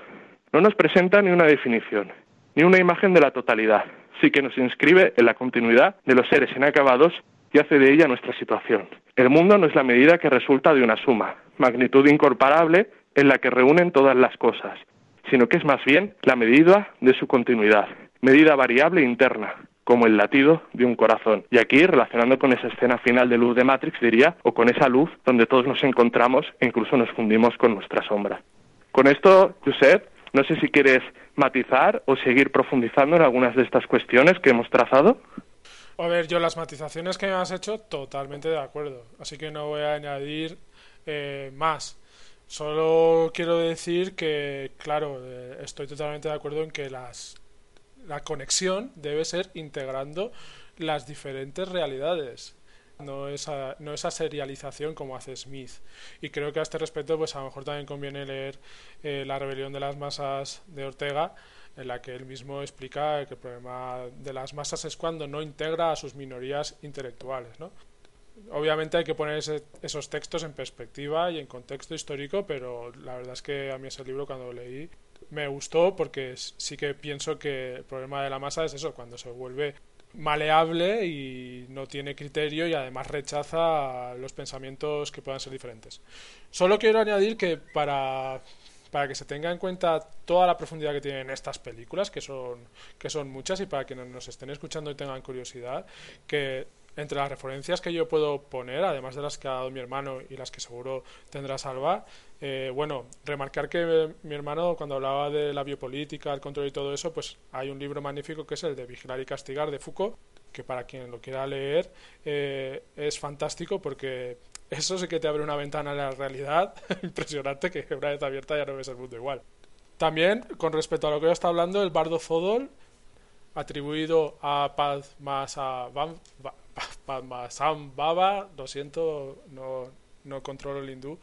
Eh, es un libro muy bonito en el que se explica cómo es el trascender de la muerte a, la luz universal, los ritos, etcétera. Sobre el mito del héroe, que haremos un programa específico sobre él, eh, El héroe de las mil caras de Joseph Campbell, que hemos hablado de él. También sobre el trascender de las energías, que lo he dicho ya antes, 2001, uno desea del espacio. Parece que no, pero está conectado con esta película. La rebelión de las masas de Ortega, conectados de, de Christakis y Fowler, imprescindible para entender cómo funcionan las interconexiones. Es un estudio sociológico brutal. Y el universo abierto de Karl Popper. Eso así de pasada, porque hay muchísimo más. Matrix es un compendio de pensamiento impresionante que para mí pone a las Wachowski muy, muy arriba, en un listón muy alto. Y ya está. Fantástico. Salva, tus conclusiones para ir cerrando. No, no, ya te comento que, mis conclusiones iban en la línea de lo que he comentado antes, de que para mí Matrix es una alegoría de ese camino espiritual y luego evidentemente se le pueden sacar mil aristas como estáis haciendo de una forma fascinante. Pero vamos, en cuanto a conclusiones yo creo que, sería redundar. Fantástico, pues eh, terminaré con, con una conclusión muy corta ¿no? y para unar tanto ese camino de la liberación que que considero que es el meollo de ya no solo de la tercera de Matrix, sino el meollo subyacente que conecta toda, toda la saga y también Animatrix, que yo también me la he visto. Eh, me faltaría la parte de los videojuegos que hablaba sé que al parecer también da soporte argumental. Pero me gustaría conectar todo este camino de iluminación con esto que hemos hablado de lo último, que es precisamente huir del, del, hombre masa, eh, huir de la sociedad atomizada y buscar precisamente la comunidad. Y, y yo creo que estas cuestiones que las Wachowski empezaron a analizar en Matrix desde la visión de la iluminación, después eh, las comienza, las desarrollan con una concepción de que puede ser desde desde la, desde la interconexión, la empatía y la construcción de comunidad, como hemos estado hablando en la serie como Sensei, incluso también con cierta filosofía de la historia en, en la película de Las de las Nubes, que por cierto me gustaría analizar en algún momento eh, en un podcast con vosotros porque considero que en esa película también habla de la interconexión pero de manera distinta de cómo pues un evento del pasado eh, puede inspirar a alguien en un lugar muy recóndito del espacio y el tiempo para también hacer una buena acción y a su vez esto es como una cadena que también es una forma de, de interconexión. Hay quien ha dicho incluso que el mundo intelectual de las ideas lo que es es un diálogo entre gente pensando lo que es una metáfora bastante bonita porque es los libros, internet y, otras fuentes documentales eran una forma de estar interconectados pues a, filósofos y pensadores de muchas épocas. Y, y, yo creo que al final en las Wachowski hay eh, ese desarrollo que precisamente eh, critica el mundo en el que vivimos, que se dedica a administrar la vida y a generar mascaradas. El mundo, por ejemplo, que puede ser de perfectamente representado por la Matrix antes de que no cambie el estado de cosas y que Smith es la personificación atrofiada del mismo y, creo que al final eh, han evolucionado a explicar también cómo es esa forma de librarse, no solo un, un gran individuo que encuentra su puerta de iluminación como Neo, sino incluso de manera comunitaria, como desarrollan los personajes en la serie Sense8 o en la película Las de las nubes. Y, y con esto termino. No sé si Josep, por cerrar ya definitivamente, quieres añadir alguna puntilla y dinos, por supuesto, también dónde podemos encontrarte. No, ya, ya no os voy a torturar más. Eh, me podéis encontrar en Vertiente Crítica, ahí estoy. Y nada, encantado de haber participado en este programa que creo que nos ha quedado Sinceramente muy bien. Creo que hemos cerrado muchos temas que habíamos hablado en la primera y la segunda película. Aunque obviamente podríamos hablar mucho más. Muchísimas gracias, Joseph. Eh, Salva, dinos dónde podemos encontrarte. Bueno, pues nada, en mi perfil de Facebook, ahí, ahí hago mis publicaciones sobre varios temas y la verdad que ha sido un placer y un honor y un gustazo absoluto eh, cerrar esta trilogía de Matrix con vosotros. No, yo, vamos, yo me lo he pasado pipa a lo largo de estos tres programas en una de las que, no sé, para mí son de las enormes, no sé si llamarlo epopeya de la humanidad narradas cinematográficamente de forma más fascinante que, yo pueda recordar. O sea, para mí Matrix es, una es una trilogía narrativa visual, audiovisual absolutamente fantástica, tiene defectos como no puede ser de otra manera, pero tiene unos enormes aciertos y, un calado y una profundidad de, hasta donde se proyecta ¿no? el, el, contenido de la misma, que yo creo que es, vamos, va a perdurar muchísimo esa película, ha influido brutalmente en muchísimos órdenes de la vida y del arte y siempre estará ahí, yo creo que es un hito brutal, ¿no? Y actualizando, actualizando esa epopeya, eh, digamos, no sé si llamar universal y perenne del ser humano, ¿no? En un lenguaje eh, popular, popular, cinematográficamente popular, sin por ello dejar de lado la profundidad del mensaje y el rigor incluso que se aprecia que hay detrás en la concepción de las Wachowski. Así que pues nada más, un, honor haber, haber hecho, haber cerrado esta trilogía con vosotros. A ver, yo creo... Dime, dime, Salva, que, creo haber escuchado que ibas a decir algo más. No, no, para nada, nada más, nada más. Un honor, un placer y bueno, un abrazo a todos.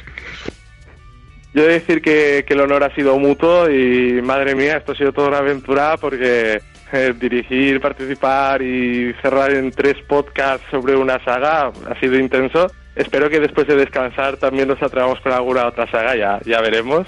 Y bueno, encantado porque con vosotros y, también con Víctor García y con Pablo Mondragón que compartimos el primer podcast de la primera película, eh, he aprendido muchísimo y, y, ha enriquecido mi visión de Matrix. Yo creo que cuando me va a ver la saga la voy a disfrutar por lo menos 12 veces más de lo que antes la disfrutaba. Y con todo esto despedirnos, eh, a mí me podéis encontrar en Twitter, arroba ls barra baja San Martín, y nos vemos en próximos podcasts de qué significa esta película. Hasta pronto.